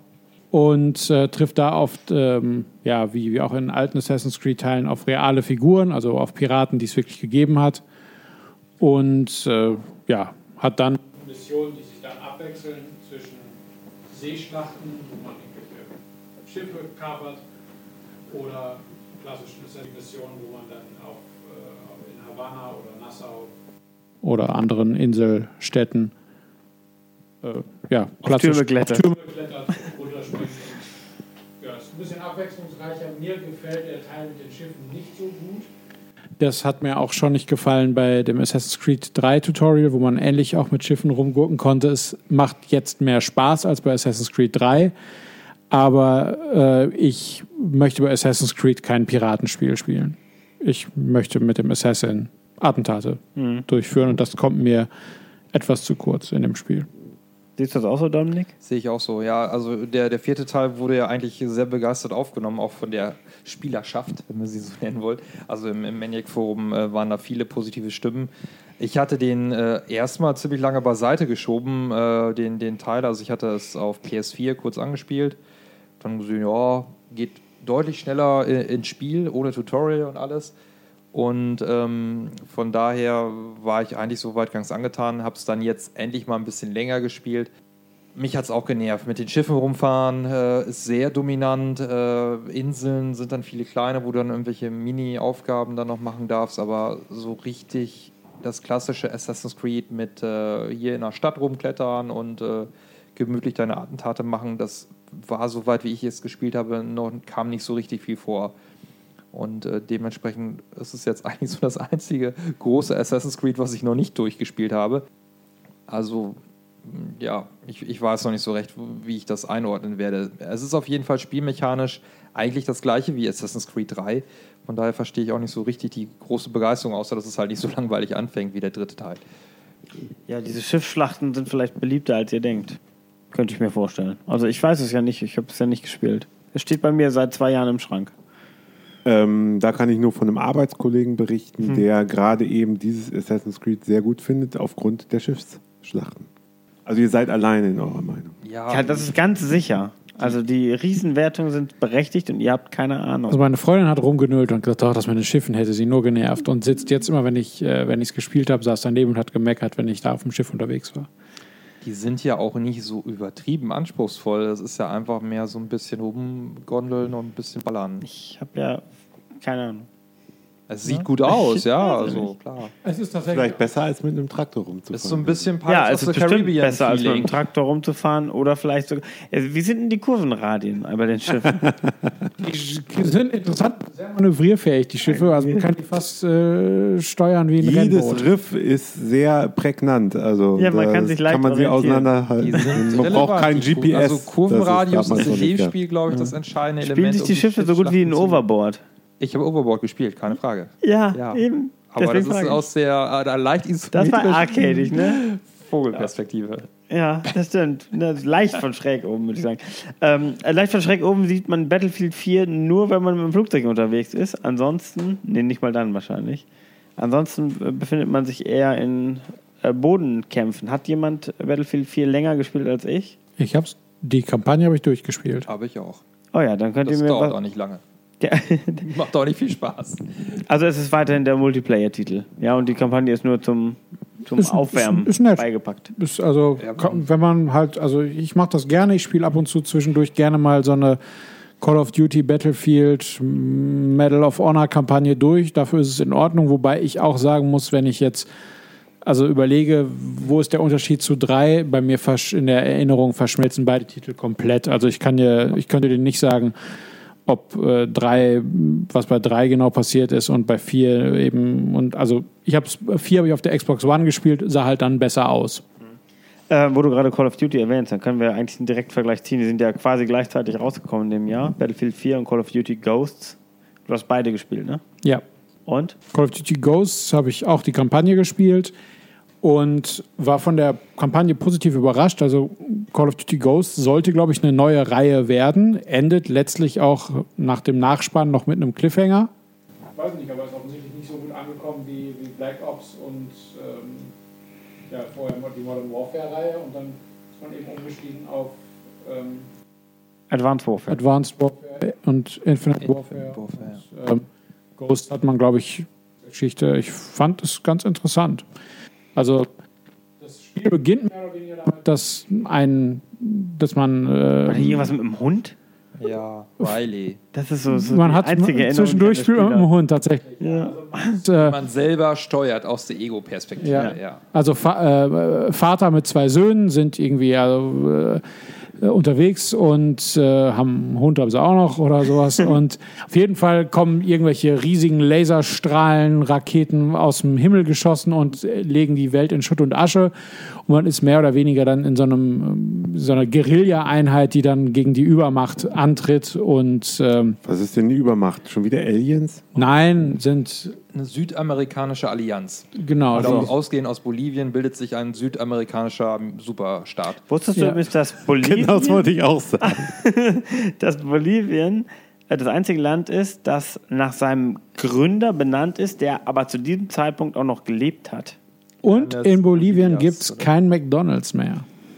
Gut, ich glaube, dann haben wir alle Bolivian Ja. Facts rausgehauen. Also 11, 11 Millionen Einwohner ist klar. Ne? Bolivar ist es übrigens. Der Ja, Simon, Pass- Simon Bolivar. Genau, 825 gegründetes Land. Aber weg von Bolivien hin zu Call of Duty. 11 Millionen Einwohner.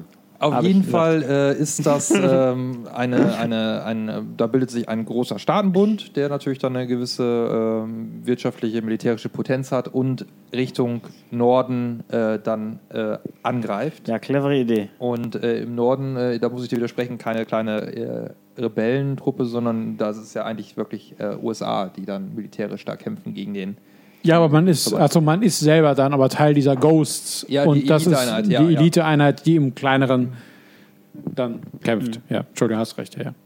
Achso, ja, dann habe ich es Ja. falsch verstanden. Nee, ich- Aber ja. ähm, ja, wenn ich auch eben den, den Vergleich zu Battlefield äh, ziehen darf, bei der Kampagne auch, also ich finde Battlefield und auch Medal of Honor nach wie vor schwächer als Call of Duty, was die Kampagne angeht, äh, einfach vom, vom Pacing, von, von, der, von den Levelstrukturen her, merkt man bei Call of Duty immer, äh, meiner Meinung nach schon, dass es da mehr Erfahrung äh, drin steckt und dass es alles noch ein bisschen ausgewogener ist.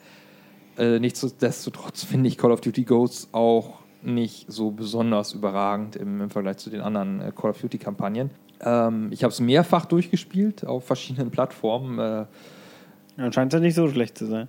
Nein, es ist typisch Call of Duty, kann man sowas immer super spielen. Das ist überhaupt keine Frage, weil es sich auch sehr gut spielt. Kampagne ist Action geladen, hat eine ganz Hat brauchbare gute Story ja, ja. und einige, also tatsächlich richtig gute äh, Action-Feuerwerke sind drin. fand ich Richtig, man hat eine Weltraummission, also jetzt nicht irgendwie Alien oder sowas, sondern ist, also man ist äh, als Astronaut mit äh, irgendwie leichtem Antrieb und muss eine Raumstation, also so Mir-mäßig, die äh, Also es ist wie Ja. in, in, in irgendeinem James Bond, wo man auch im Weltraum kämpft. Also es sind dann andere äh, Soldaten in ihren Raumanzügen und alle haben so ein kleines Maschinengewehr mit bei, da schießt und dann fliegt er dann so lustig weg. Also das äh, ist schon, schon nett inszeniert, sehr, sehr cineastisch. Aber ähm, so unterm Strich. Rein physikalisch auch. ist gar Mit nicht. jedem Schuss würdest du Ja, weit nach hinten. selber Kilometer weit weg. Ja, sag ich ja, wie im Kino und nicht wie in der Realität. Ja, ähm, Also der, der Teil nicht, aber ansonsten ist die, finde ich, die Weltraumphysik eigentlich ganz nett. ja, es Ja, also es ist, wie gesagt, das ist halt ein bisschen, als wäre es eine Zeitlupe ja. spielen. Ja, war auch nicht äh, ernsthaft. Ja. Und ansonsten war das in äh, Battlefield oder ich glaube, es war in oder Call of Duty mit dem Flugzeugträger, wo man dann drauf kämpft. Wird Das- in einem der beiden Titel gewesen Das ist sein. Battlefield. Also hier auf dem äh, auf der Rückseite ist auch noch ein Unterwasser. Ja, der war auch nicht Level? schlecht. Ja. Oh, fand ich ätzend, da habe ich Kotzkrampf gekriegt. Unterwasserlevel, der gut ist, kann mir nicht Nein, vorstellen. unter Welchen Spiel Wasserlevel gibt's das? habe ich einen Kotzkrampf gekriegt. Also du- du- Schrecklich. Schwimmst im Taucheranzug erst so ein bisschen rum. Man kann sich halt nicht ver ver verschanzen, weil es, die können halt, Gegner können von überall kommen, nur nicht von unten. Ja, aber die kommen halt von vorne. Ist ja, Ja, aber nicht alles. Aber eine Stelle bin ich fast wahnsinnig geworden. War das jetzt auch im Battlefield oder in Call of Duty? Das war Call of Schiff zerstört? Wo man ein Schiff Also zerstört, du weiß bist dann irgendwie, äh, glaube ich, treibst du doch da mal einmal durch so ein Dingens dann durch. Nimmt er noch auf? Ja. Ja, auf jeden Fall Ja, genau. beide nicht, nicht äh, einprägsam, die Spiele. Nee, offensichtlich nicht. aber Also, ordentlich gemacht. Ja, Vor Ja. allem, ne? Außer Battlefield. Alle, außer Battlefield. Das sind nur zwei. Und eins davon ist nicht so. Ghost jetzt auch nicht. Okay. doch, ähm, doch. Was Also, übrigens auch nicht gut gemacht ist, ist Need for Speed Rivals, finde ich. ach, wollte ich noch testen, habe ich vergessen. Hast du nicht? Ähm, Dominik hat es gespielt, ich habe es gespielt. Ich habe es EA Ich habe Access. kurz reingeguckt, ja. Ach so. Mittels Und- EA Access. Ja, dann erzähl mal kurz was, bevor ich äh, meinen Rant loslasse. Fandest du es gut? Nee. Hat es einen guten Eindruck hinterlassen? Nee, dann hätte ich es länger gespielt. Ähm, Ich, ich habe das jetzt auf der One gespielt. Vielleicht ist es auf der 360 ja viel besser. Ähm, aber ich, ich hatte den Eindruck, dass es ruckelig ist Also, Hatte dass die. Framerate überhaupt nicht stabil ist und das nervt schon sauber im Rennspiel.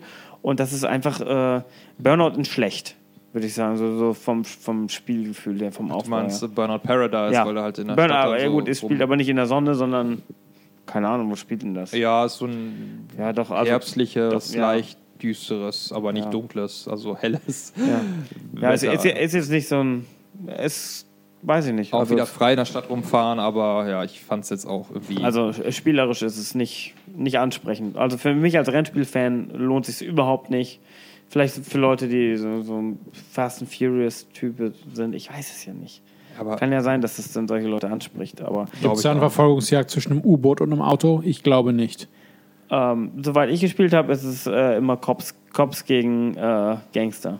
War es jetzt schon in Fast and Furious 8 dann oder, oder das ein U-Boot mit einem Ja, Auto? da gibt es das. Äh, Wollte ich gerade sagen, das habe ich in den vorherigen sieben Teilen nämlich nicht gesehen. Aber wir haben das gesehen. Also Need for Speed Rivals können wir, glaube ich, drüber hinweggehen. Ein weiterer Teil einer Serie, die äh, sich nicht durch spielerische Qualität auszeichnet, wie ich finde. Also du meinst jetzt den einzelnen Teil oder meinst du die ganze Serie? Ich, ich meine die ganze Serie Need for Speed Shift, das waren gute Spiele. Weil es Rennspiele waren. Ja. Diese anderen sind mehr so Actionspiele, die auch Autos beinhalten. Das muss man aber wirklich sehr differenziert sehen, welches Need for Speed gut ist und welches Dif- Mittel und welches. wir können ja Need for Speed Cast machen. Es Aber- gibt 25 Teile. Ja, es gibt auch jedes Jahr einen neuen Fast and Furious Film. Also von daher. Die scheinen ja recht beliebt zu sein. Die müssen Ja. ja, ganz gut sein. Die spielen ja nur jedes Mal eine Milliarde ein, oder? Ja, eben, genau. Dann läuft es da ja ähnlich. Dann haben wir es ja. Lassen wir Frank was erzählen. Was Ja. über Need for Speed Rivals? Nee, erzähl lieber was über XCOM, davon hast du Erfahrung. Äh, Ahnung. Und Erfahrung. Hast du wahrscheinlich auch. Ein XCOM Enemy, Within. Ähm, ja, aber eigentlich nicht so viel. Also ich ähm, habe nicht viel reingespielt. Äh, man muss sagen, es ist eigentlich die Kampagne, die man schon in XCOM äh, Enemy Unknown hatte, plus eben nochmal ein paar neue Einheiten bzw. neue Fähigkeiten und, sage ich jetzt mal, eine zusätzliche Story-Kampagne mit einzelnen Missionen, die man eben spielen kann. Also ich habe es vielleicht drei Stunden oder sowas gespielt und ich muss eigentlich nur sagen, es war im Grunde das Gleiche und ja, bisher ist es noch nicht so Ist das das identische Spiel? Habe ich das richtig verstanden? Mit ein paar extra Levels? Ja. Auf dem PC gibt es das gar nicht als einzelnes Spiel, sondern nur als äh, Add-on. Ach so. Das ist also quasi auch nicht zum Vollpreis erschienen. Äh, auf Konsole ist es, glaube ich, als Vollpreistitel oder so Mid-Price irgendwie äh, erschienen. Aber es ist, äh, ich habe es auch nur angespielt jetzt, weil ich hab, war auch eigentlich noch lange mit dem äh, Anime Unknown beschäftigt. Bin ich eigentlich jetzt immer noch nicht mit fertig, weil ich eigentlich alle Achievements holen will. Aber äh, habe da kurz reingespielt. Ähm, klar, neue, ein paar neue Features, auch beim Basenbau und äh, Ausrüstung, glaube ich, wenn ich das richtig gesehen habe Ja. ähm, neue Missionen und auch dann nochmal ein neuer Feind, der dann, soweit ich gelesen habe, nicht, noch nicht gesehen, äh, nochmal eine neue Dynamik reinbringt, weil es eine dritte Partei dann quasi gibt in dem großen Kampf. Lass mich raten, sie kommt von innen. Könnte es glauben, ja. Nee, wir haben ja nicht weit genug gespielt, als dass wir wüssten, wo Könnte es es aber nicht äh, bestätigen. Auf jeden Fall, äh, dadurch, dass das Originalspiel da 1 zu 1 drin ist, braucht man das Originalspiel schon mal nicht mehr, sondern kann da gleich zugreifen. Und äh, ich vermute äh, doch sehr stark, dass äh, das dann immer noch ein fantastisches Spiel ist. Also man muss sagen, ähm, ich habe das Enemy Unknown gespielt, danach das XCOM 2 auf der Xbox One und dann jetzt erst vor kurzem eben mit Enemy Within ähm, Wie ist denn das. Neue? das Also man darf. muss sehen, in Enemy Within findet man viele Mechaniken wieder, die auch im äh, XCOM 2 genutzt werden. Dementsprechend ist der vieles ja bekannt. Das ist eher XCOM 2 und dass es eher so ein fließender Übergang war mit XCOM Enemy Within. Also da dass so ein großer Sprung jetzt nicht da war, was zum Beispiel mit XCOM 2 äh, neu dazugekommen ist, sind, ähm, ist ein gewisses Zeitlimit.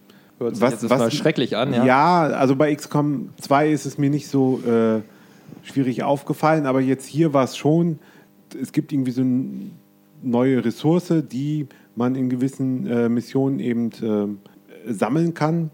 Aber das sind einfach nur Behälter, die in einer gewissen Anzahl von Runden erreicht werden müssen, um das zu sammeln. Und wenn es nicht, äh, wenn du es nicht schaffst, okay, dann hast du diese Ressourcen nicht gefunden. Das ist jetzt nicht irgendwie so ein Dealbreaker. Aber trotzdem war es irgendwie, es war einfach nicht zu schaffen. Okay. Also das heißt, entweder du du opferst deine äh, ähm, Soldaten da, weil das geht einfach nicht, dass du da hinrennst, weil dann bist du komplett offen und wirst abgeschossen und hast 70 Gegner da äh, um dich rum. Und ja, das, also das war eher nervig. Und ich habe auch sehr schnell, ich habe auf Classic angefangen, was ja die dritte von vier äh, Schwierigkeitsstufen ist. Und es, es ging nicht. Ich musste in den Missionen immer wieder neu laden und äh, um eine andere Taktik zu, hinzukriegen und es ging einfach nicht als, also jedenfalls nicht befriedigend so. Äh, und jetzt, jetzt habe ich es eine Stufe zurückgestellt und ich weiß nicht mehr, ob das bei Enemy Unknown auch so war. Und jetzt wirkt die nächsten Missionen alle dann auf normal, auf der zweiten von vier, sind alle wieder dann eher zu einfach. Ja, also ich bei Enemy Unknown und auch den alten XCOM-Teilen war es ja doch so, dass man immer so einen bestimmten Punkt hatte, wo man rüberkommen muss, um dann es, dass es klappte. Ja, okay, also deswegen, vielleicht habe ich den nicht äh, auf dem Classic-Schwierigkeitsgrad dann äh, erreicht. Weil kurz danach habe ich halt eben diese neue Spezialfähigkeit, da du kannst deine, ähm, deine Soldaten äh, kybernetisch verbessern. Oh. Und das habe ich kurz danach freigeschaltet. Das und dann hast du eigentlich auch schon mal einen riesigen Sprung. Und das ist nämlich auch wieder so eine Sache. Im zweiten gibt es das im Grunde genau das Gleiche, nur sind, sind die nicht, also da, da baust du sozusagen Max, also die schwere Anzüge für die. Und dann sind es die gleichen Fähigkeiten, die du hier jetzt auch hast. Cool. Mehr dazu im XCOM-Podcast. So, kommen wir jetzt erst zum letzten Spiel des. Ja. Äh, quasi letzten Spiel. Eigentlich kommt danach ja noch ein Titel. Wir haben noch Zoo Tycoon auf unserem Zettel. Mhm. Das hast du. Achso, Ratchet und Clank sollten wir vielleicht noch erwähnen. Es gab noch ein PS3-exklusives Spiel in diesem Jahr. Ratchet und Clank Into the Nexus hat aber keine von uns Zeit gehabt, das zu spielen. Oder hat es Richtig. damals verpasst und jetzt auch nicht mehr nachgeholt. Ja, ging, Ähm. war so ein bisschen untergegangen. Also ich glaube, es gab ja dann vorher zwei große Ratchet Clank auf PS3, Tools of Destruction und äh, Crack in Time.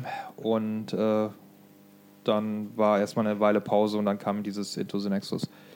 Und war auch, ja doch, war auch von Insomniac. So, und jetzt ja. haben wir hier noch Zoo Tycoon stehen. Warum haben wir das überhaupt auf der Liste? Ist das so ein besonderes Spiel? Also Zoo Tycoon äh, hatte, war mal schon, glaube ich, lange vorher irgendwie von Microsoft äh, auf oder übernommen worden. Der, der, die, der Name ist eigentlich, verbindet man ja mit den, diesen Tycoon-Spielen, Transport Tycoon, Railroad Tycoon, richtige Aufbaustrategiespiele. Und Rollercoaster.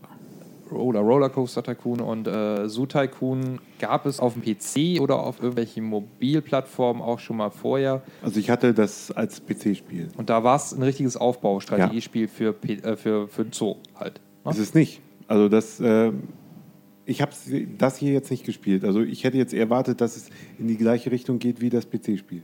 Äh, Hatte ich auch erwartet. Ich habe es auf der Xbox One gespielt. Äh, laut M-Games-Test äh, sind die Unterschiede gravierend zwischen der Xbox One und der Xbox 360-Fassung.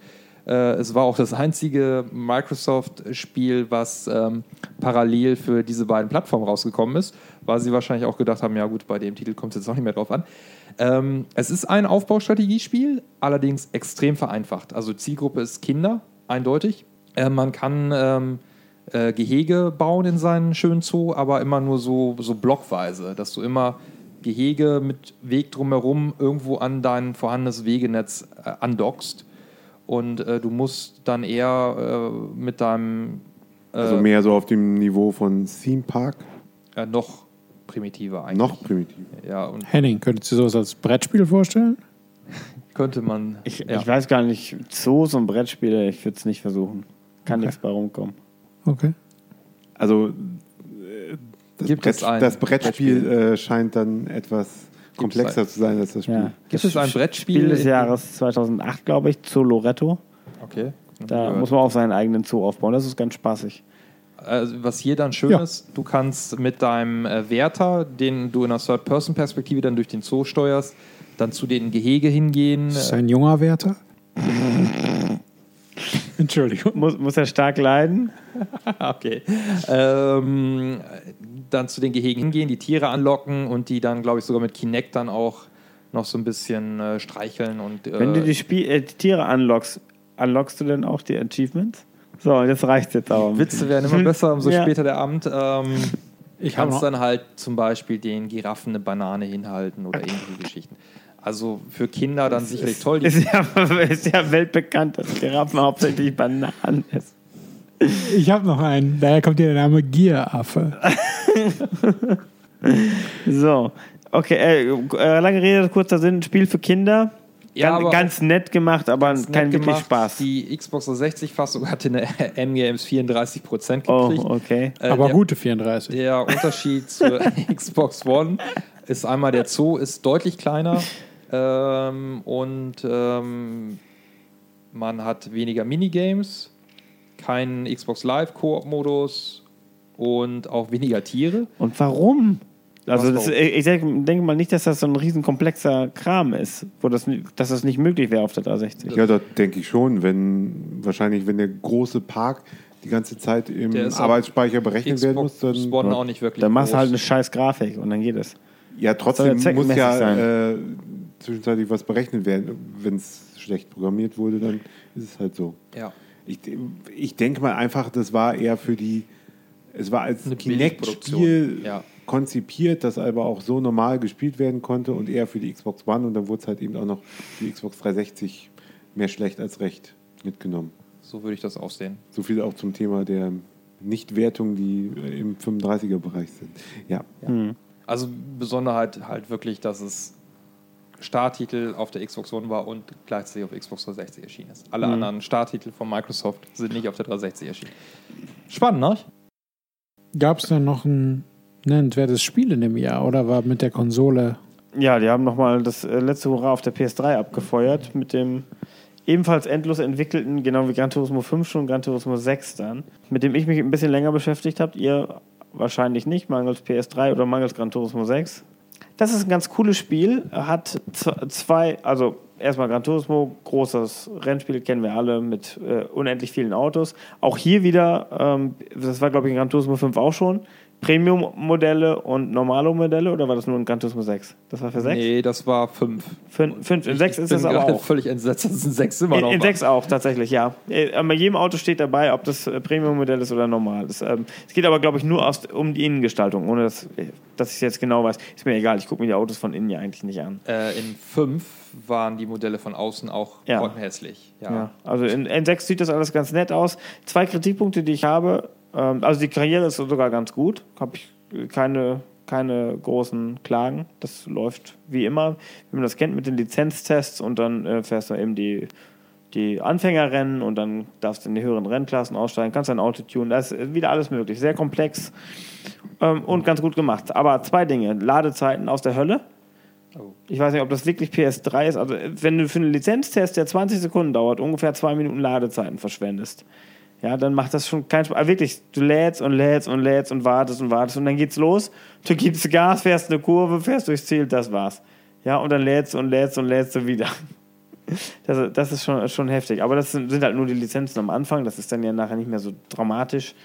Äh, Die eigentlichen Rennen äh, laufen schon besser. Da allerdings ist mir aufgefallen, dass es verdammt viele Pop-Ups gibt. Dafür, dass das äh, Spiel äh, sechs Jahre nach Konsolenlaunch rauskommt, äh, finde ich das eine Frechheit, dass sich teilweise 20, 30 Meter vor mir erst die Texturen an den Gebäuden erscheinen. Okay. Also das, das ist auch in äh, nicht irgendwie Stadtkurse, wo es vielleicht äh, schwierig ist, aber ich, ich würde behaupten, von den Texturen her war PGR 3 besser. Läuft das mit 60 Frames? Ja, also es läu- läuft, läuft schon sehr sauber, das ist alles in Ordnung, ja. Und die Auflösung ist auch, also es ist wirklich alles schön knackig, aber es, es ist eben auffällig. Also wenn du mit einem etwas langsameren Auto unterwegs bist, dann fällt es dir noch mehr auf. Plop, plop, plop. Ständig passiert irgendwas und du denkst, was ist denn hier los? Dann siehst du erst, oh, man, in der nächsten Runde achtest du dann drauf und siehst, oh, die Texturen kommen ja jetzt erst rein. Schon, schon seltsam. Ansonsten äh, ein sehr umfangreiches Rennspiel mit äh, Potenzial für Monate. Also ich, Ist ich dir noch das tatsächlich irgendwas cool. aufgefallen, was jetzt neu war in der Serie? Also, Äh, Mir kam alles altbekannt vor. Okay. Kein Witz. Äh, Was, was äh, auch absurd war, als ich das Spiel eingelegt habe, wollte er 18 Updates ziehen. Ich habe bei, bei keinem anderen Spiel, also ich glaube, die Konsole hat vier Tage bei einem PlayStation-Download-Geschwindigkeit vier Tage Updates gezogen, bis ich das Spiel spielen. Also ich habe das, um das zum ersten Mal spielen zu können, habe ich die Konsole dann offline gestellt, damit ich erstmal anfangen konnte. Aber und dann habe ich eben die Updates, das, das war tagelang, bis so endlich alles runtergeladen war. Ich hatte, Und- als wir podcast-technisch Gran Turismo 5 dran hatten, wollte ich das auch noch mal kurz reinschmeißen. Mal Hätte kurz auch geht nicht. 10 Gigabyte runterladen wollen und ich wusste halt noch, dass da einige Updates bei waren, die relevant waren, weil sie die äh, Spielstruktur ein bisschen geändert haben oder neue Features reingebracht haben. Ich habe das abgebrochene Spiel wieder rausgenommen. Also das ist äh, diese riesigen Update-Mengen sind eine Frechheit. Ja, und, du, und du brauchst ja anscheinend jedes einzelne. Ne? Also es ist nicht so, dass du immer nur das letzte ziehen musst. Ja, und wenn es jetzt wenigstens so wäre wie bei der Xbox One, wo ich irgendwie äh, auch 40 Gigabyte relativ zügig runterladen kann, wenn die Leitung groß genug ist. Aber ähm, offensichtlich hat Sony bei der PlayStation 3 auf nicht die äh, allerschnellsten Server. Oder, ja also das kostenlos. ist ja ja. Meine Zeit dauert das da lange. auch einfach nur irgendwie ne, so, ein- so, ein- so ein 5 Gigabyte Spiel, ein ganz normales Spiel runterzuladen, da bist du ja Stunden mit beschäftigt. Ich habe äh, gestern Abend Ja. auch wieder angefangen, Unch- Uncharted 4 Update zu ziehen von 12 Gigabyte. Ich weiß nicht, ob das schon fertig ist. Ich muss gleich mal gucken. Das ist so scheiße. Konsole, war, Man muss- Konsole ist ja morgens immer aus. Also die schaltet sich ja irgendwann ab. Aber ich habe dann nicht mehr kontrolliert, ob es dann komplett runtergeladen Man hat. muss immer jetzt äh, Tage im Voraus überlegen, ob man Ja. irgendein Spiel spielen will, dass man auch ja die Installation und die Updates Hm. dann bitte vorher durchgezogen hat. Ja, dann hast du immer noch Pech, dass zehn Minuten vorher ein Update Ja. rausgekommen ist. Also bei der One kontrolliere ich dann ja auch täglich. Und dann kann, kann man einmal reingucken, okay, welche Updates sind im Moment aktuell. Okay, kein Spiel, das ich jetzt spielen werde. Dann lasse ich es. Ne? Und ja, Wenn du es eh täglich machst, dann kannst du doch auch in den äh, Standby. Standby-Modus wechseln, oder nicht? Dann hast du nie ich, wieder ich Ärger mache mach das Gerät aber oft stromlos. Also Ja, das die- die One- Steckerleiste. Hatte ich immer an. Nie Naja, Wieder Ärger mit Updates. das ist dann äh, Next Generation Problems. Ja. Gut, und damit sind wir eigentlich durch mit dem Jahr 2013, was die Retail-Spiele betrifft. Das beendet den zweiten Teil unseres 2013er Podcasts und der dritte Teil wird deutlich kürzer, denke ich, obwohl wir viele Arcade-Spiele haben, die wir alle, alle gespielt haben oder gerne gespielt haben, über die wir viele Worte verlieren werden. Es lohnt sich auf jeden Fall noch ein, äh, jetzt einen Break zu machen und dann nochmal einen dritten Teil aufzunehmen. Und auch das Spiel des Jahres da zu benennen. Das ist äh, obligatorisch. Das müssen wir machen. Gut, dann bedanke ich mich fürs Zuhören und verabschiede mich und sage Tschüss. Ja, tschüss. Tschüss. Sorry. Äh, tschüss.